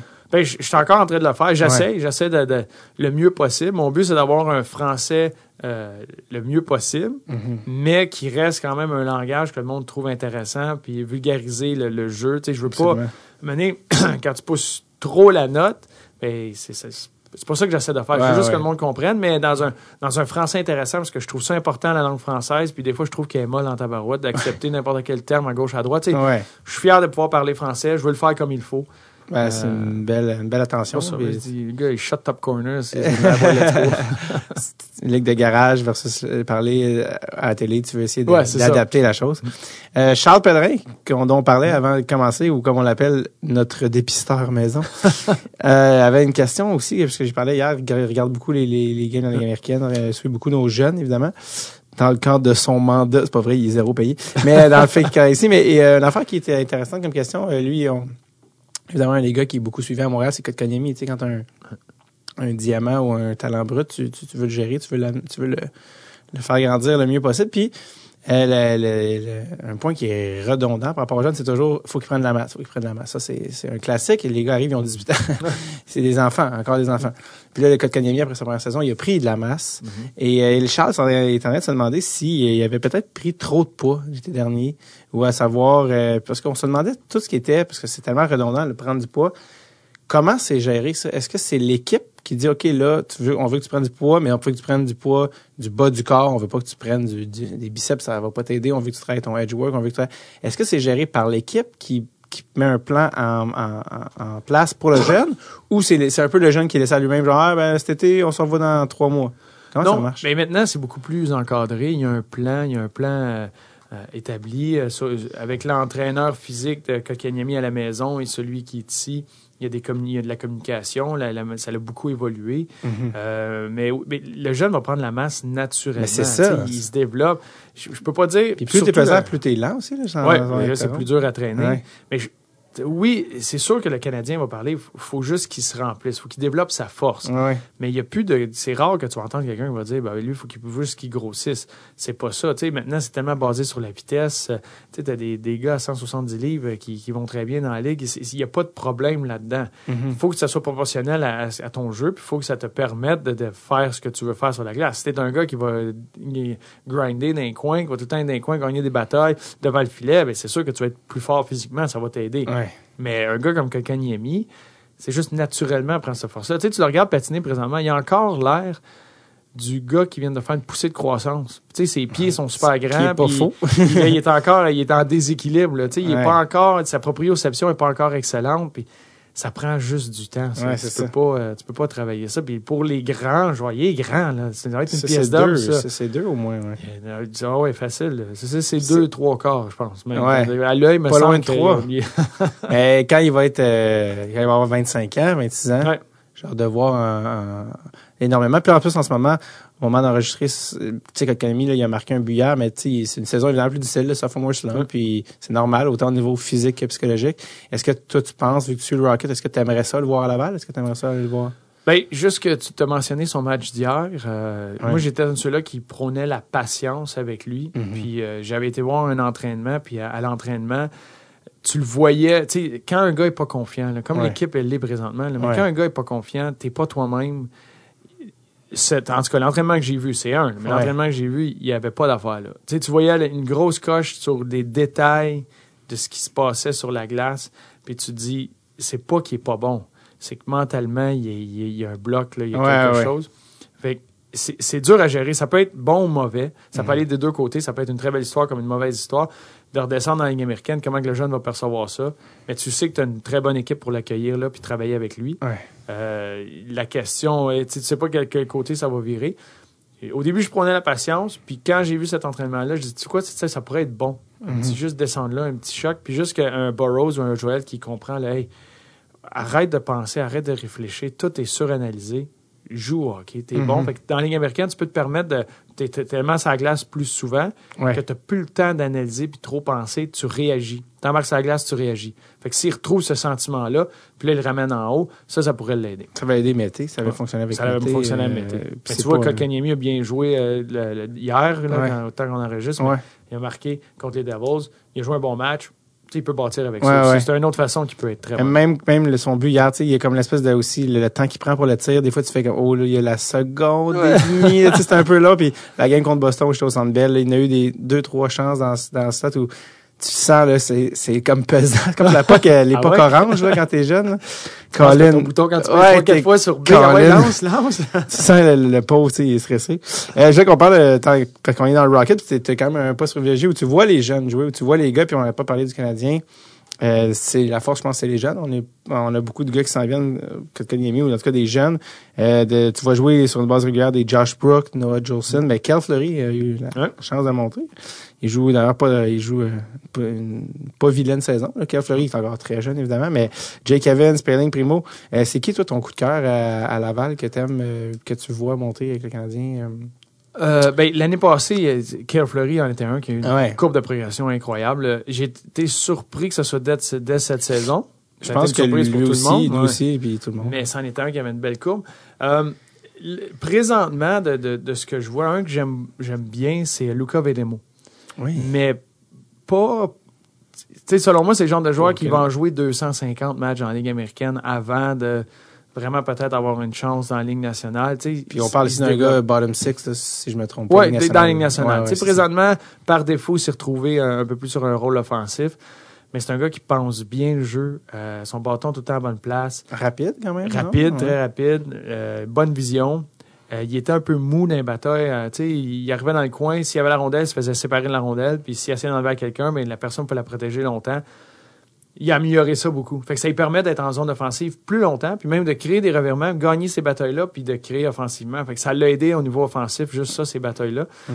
Euh, il y a une amélioration là-dessus, mais c'est le genre de joueur que tu regardes, puis tu sais, il est, il est smooth. C'est, c'est simple pour lui, sa, sa façon qu'il patine, sa façon qu'il se déplace. Euh, c'en est un qui est, qui est très bon, mais t'en as plusieurs bons euh, avec Laval. Tu t'as de jeunes vétérans. Tu t'as un Mathieu Péca qui est redescendu, Ouais. qui va bien. T'as des vétérans qui sont là, les Barber qui, euh, qui va très bien présentement. Euh, puis tu t'as un gars comme Belzil qui a l'intensité qu'il amène. C'est le Gallagher de, du Rocket. Ouais, Tu c'est lui, je l'adore. J'adore le regarder jouer. Est-ce qu'un gars comme lui pourrait monter en Ligue nationale ou tu te dis, ah, il va jouer un peu puis il va aller en Europe? Ben, ça dépend de la perception des équipes. Oui, c'est sûr qu'il peut monter une ligne nationale, puis avec l'intensité qu'il t'amène. Tu sais, en début de saison, il y avait tellement un bon début de saison. euh, quand ils ont décidé de rappeler Payling le premier coup, c'était Belzil qui était le plus méritant. C'est Ouais. Belzil qui aurait dû remonter au niveau du mérite.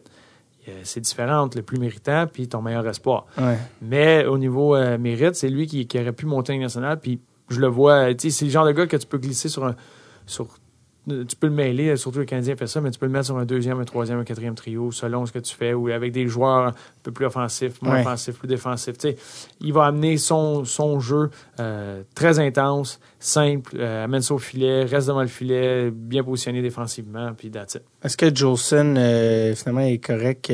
parce que je sais qu'il y a eu des bad luck là, incroyables, mais est-ce qu'il est revenu? Ben, il est revenu, il a été malade, et là, il est revenu, puis là, il y a eu des maux de tête. Je sais pas lié à quoi. Ça, malade. récemment? Récemment, là, dernièrement. Puis euh, il devrait revenir au jeu. OK, parce que, que c'est encore... encore là. ouais. Josh Brooks en est un que je- on aurait imaginé monter avant Cal Fleury de, dans le, entre guillemets, la hiérarchie. Qu'est-ce qui se passe avec lui, son développement? Est-ce que ça se passe? Ben, c'est, il est là-dedans. Gars, c'est un gars qui a beaucoup d'outils. Il est vite. euh, il, est, il, est- il est très mobile. Il est grand, il est gros. Mais il n'y a, pas encore la boîte à outils pour c'est ça, la fameuse expression. Ouais, c'est, surtout dans sa prise de décision. Euh, jouer le cadran, jouer la situation. Souvent, c'est là que tu réalises qu'il y a des gars qui, au niveau junior, ils pouvaient tricher un peu. Euh, ils pouvaient pas faire le bon jeu, mais ils sont tellement vite, tellement bons que ça fonctionnait pareil. Ouais. Fait que c'est dur d'aller dire à un gars Hey, tu viens de scorer, mais c'est pas ça que tu aurais dû faire. Ouais. Fait que c'est plus dur, fait que tu le fais pas souvent, puis ces gars-là développent des habitudes quand c'est ils sont dominants, que là, il faut que tu casses parce que là, ça fonctionne plus.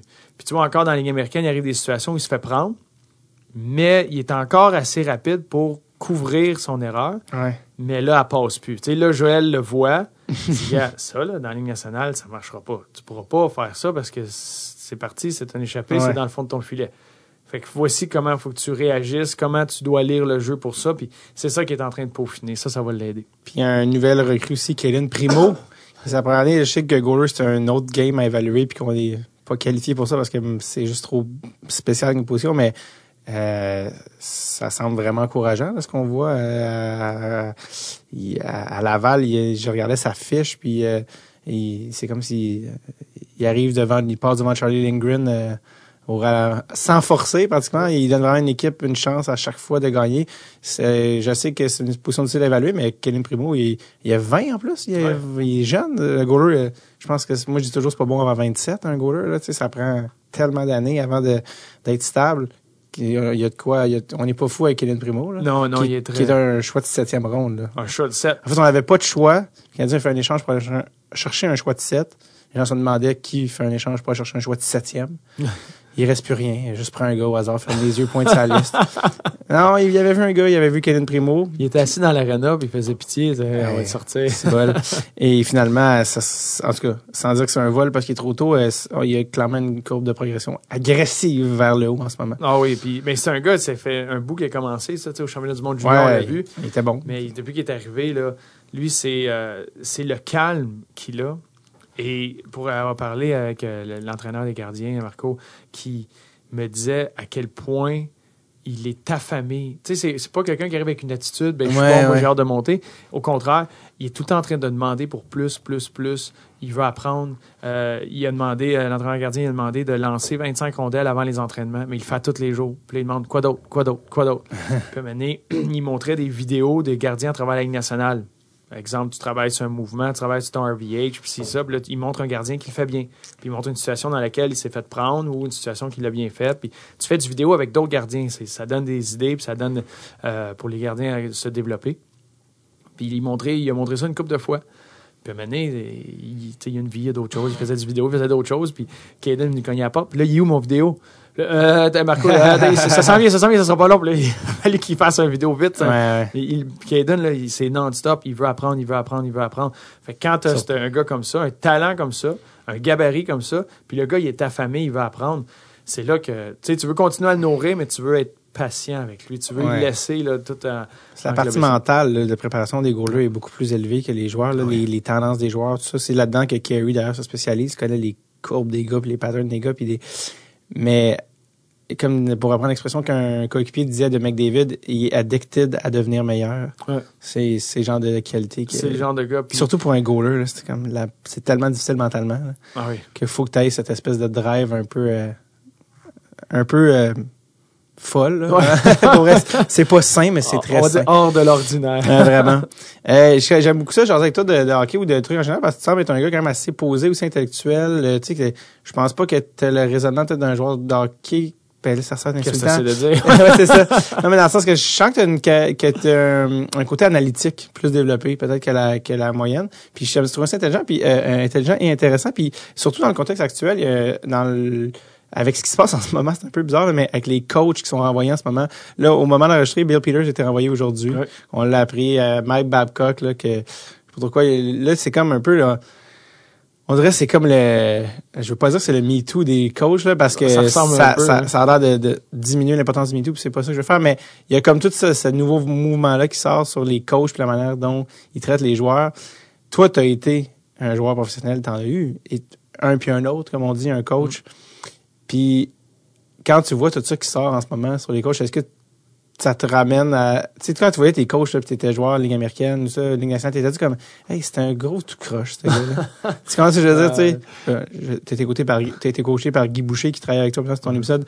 Je pense pas que ça en est un exemple, mais tu comprends ce que je veux dire, tu sais? Les, les coachs, ça reste un métier très, entre guillemets, col bleu, où je veux dire, tu sais, c'est- c'est- t'es des gars de terrain, t'es des gars de. Quand tu vois ça, puis ce qui sort, puis est-ce que tu te dis, ouais, non, euh, tout ça, je l'ai vécu, là? Puis surtout, il y a une époque où les entraîneurs, les meilleurs entraîneurs, c'est ceux-là qui étaient les plus durs et un peu les plus fous parce qu'ils sortent, ils faisaient peur à leurs joueurs. Ouais. Tu sais, le respect commençait où il y avait de la peur. Puis Ouais. c'est là qu'ils, dans leur tête, ils allaient chercher le meilleur de leurs joueurs Ouais. avec la peur. Fait que c'était une approche pas mal euh, différente. J'en ai connu, mais tu sais, c'est pas, peu importe dans quel monde que tu vas être, euh, dans quelle sphère de la société, t'as des propos racistes comme ça, ça, ça a plus sa place du Ouais. tout. Puis ça a jamais eu sa place, mais c'est, autre chose. Ça, c'est quelque chose que moi, j'ai pas vu, euh, personnellement. Euh, j'ai pas eu connaissance de ça. Euh, l'abus physique, tu sais, euh, ils ont parlé de coups de pied Ouais. que Peters donnait à Michael Jordan, le, le défenseur. Ça non plus, j'ai jamais vu ça comme ça. J'ai vu un entraîneur demander à un joueur d'aller se battre. Euh, Ouais. Mais ça s'est jamais produit parce que le directeur gérant a averti que s'il faisait, l'entraîneur perdait son emploi. Là. Mais, tu sais, À la le- nationale, ça. Euh, non, pas dans la Ligue nationale. Professionnel, mais pas dans la Ligue nationale.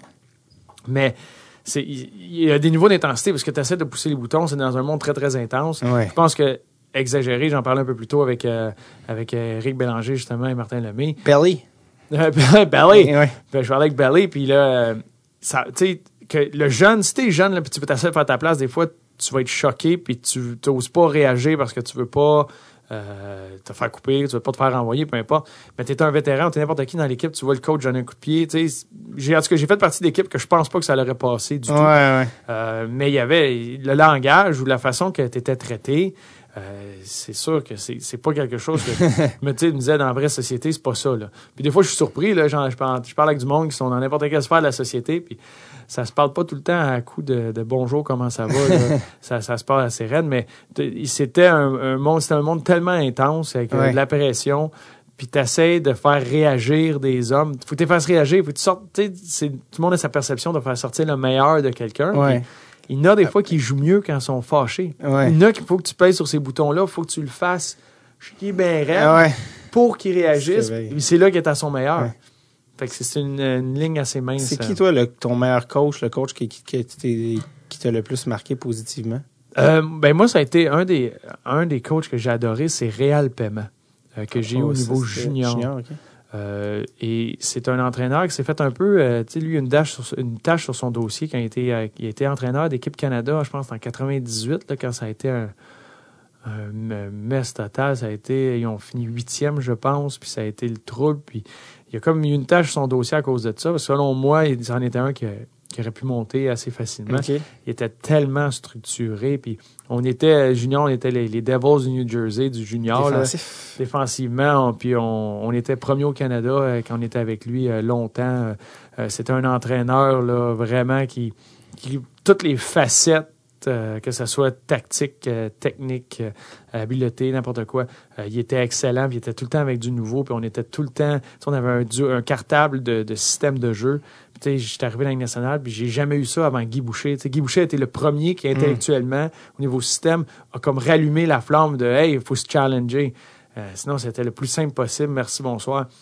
Junior, on avait un cartable parce qu'on on changeait de système pendant le match.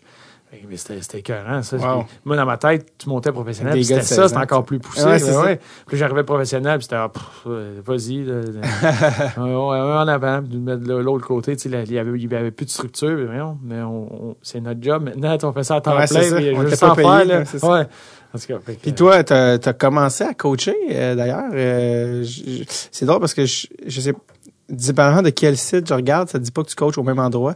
Euh, ou en tout cas, même la même catégorie. T'es, t'es à, t'es sur la Rive-Sud de Montréal, je pense? Ouais, mais j'ai coaché l'année dernière au niveau Pee-Wee. Euh, cette année, euh, on en tout cas, à cause de Battle of the Blade, j'étais parti. Ouais. Euh, j'étais en train de, de terminer la maison où on, on va vivre. Fait que, euh, il y a beaucoup de projets qui fait Ouais. que euh, niveau temps, j'en manque. Fait que cette année, mon implication va être euh, différente.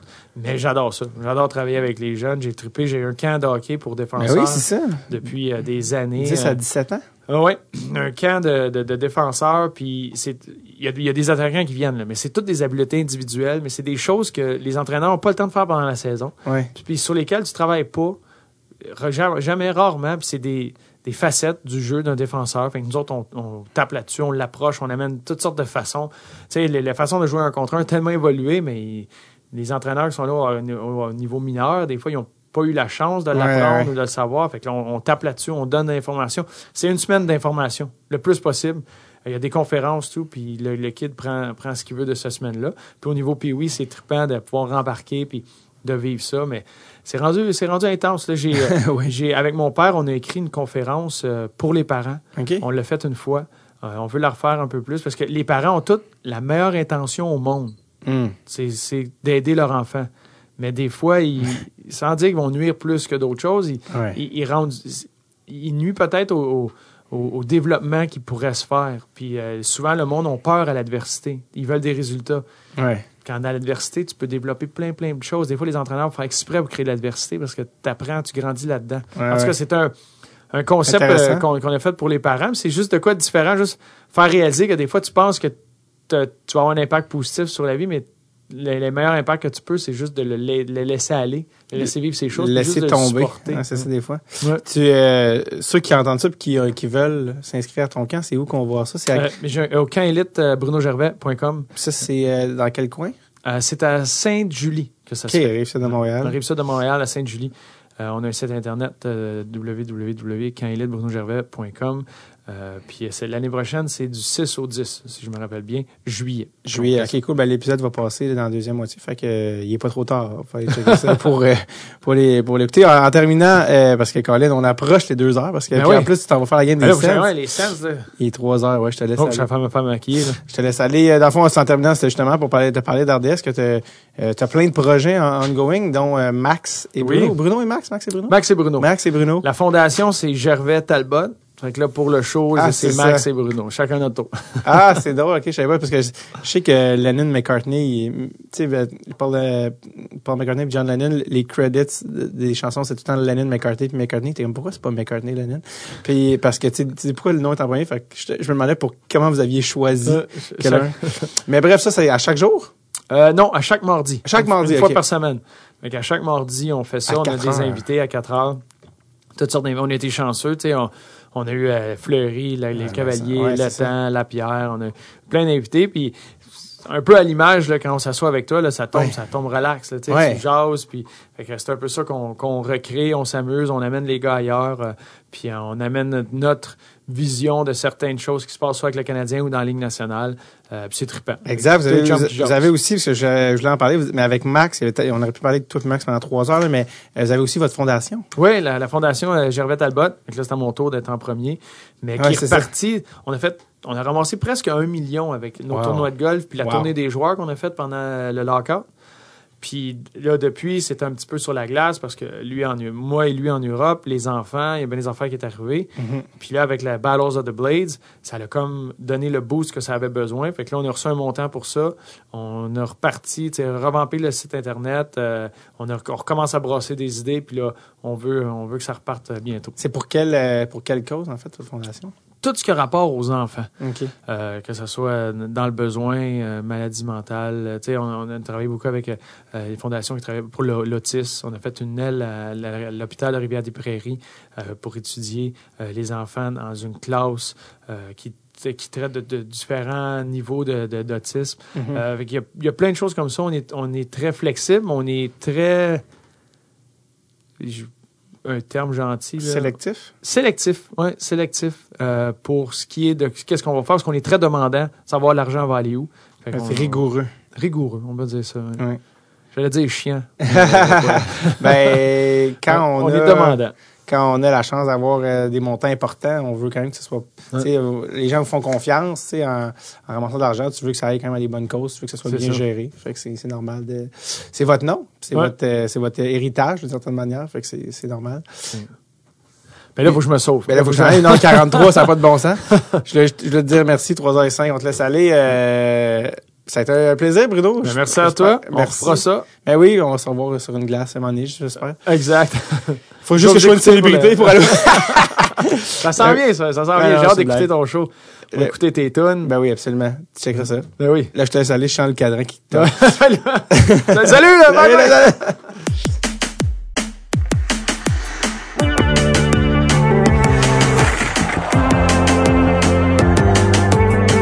Yes, un énorme merci à Bruno Gervais pour son temps, sa générosité, c'était fort agréable. D'ailleurs, lien avant que j'oublie, euh, Bruno qui est à l'analyse du Rocket de Laval, justement, on a donné plein de cadeaux à Dread Tape du Rocket avant euh, Noël. On a fait tirer un chandail du Rocket, un jersey signé par tous les joueurs. On a donné aussi beaucoup de paires de billets à nos membres Patreon. Puis je le mentionne parce que souvent les gens me demandent qu'est-ce qu'il y a sur Patreon de plus? Oui, il y a des épisodes d'avance. On fait tirer à chaque mois du gear Dread Tape. On fait tirer plein d'affaires pour nos fans. Ça, c'en est un exemple. Euh, ils ont envoyé, je pense, euh, quoi, une quinzaine de personnes voir la game du Rocket euh, en janvier. Donc euh, voilà, le genre de truc qui est vraiment cool, qui se rajoute au Patreon de Dress Tape. Donc allez checker ça, patreon.com slash Dress Tape, en plus de soutenir le podcast et de nous permettre de continuer de vous amener ces épisodes. Merci tout le monde, passez une excellente semaine. Et comme dit Marina, souriez à quelqu'un aujourd'hui. ben non, c'est pas vrai, faites ce que vous voulez. Ok, bye.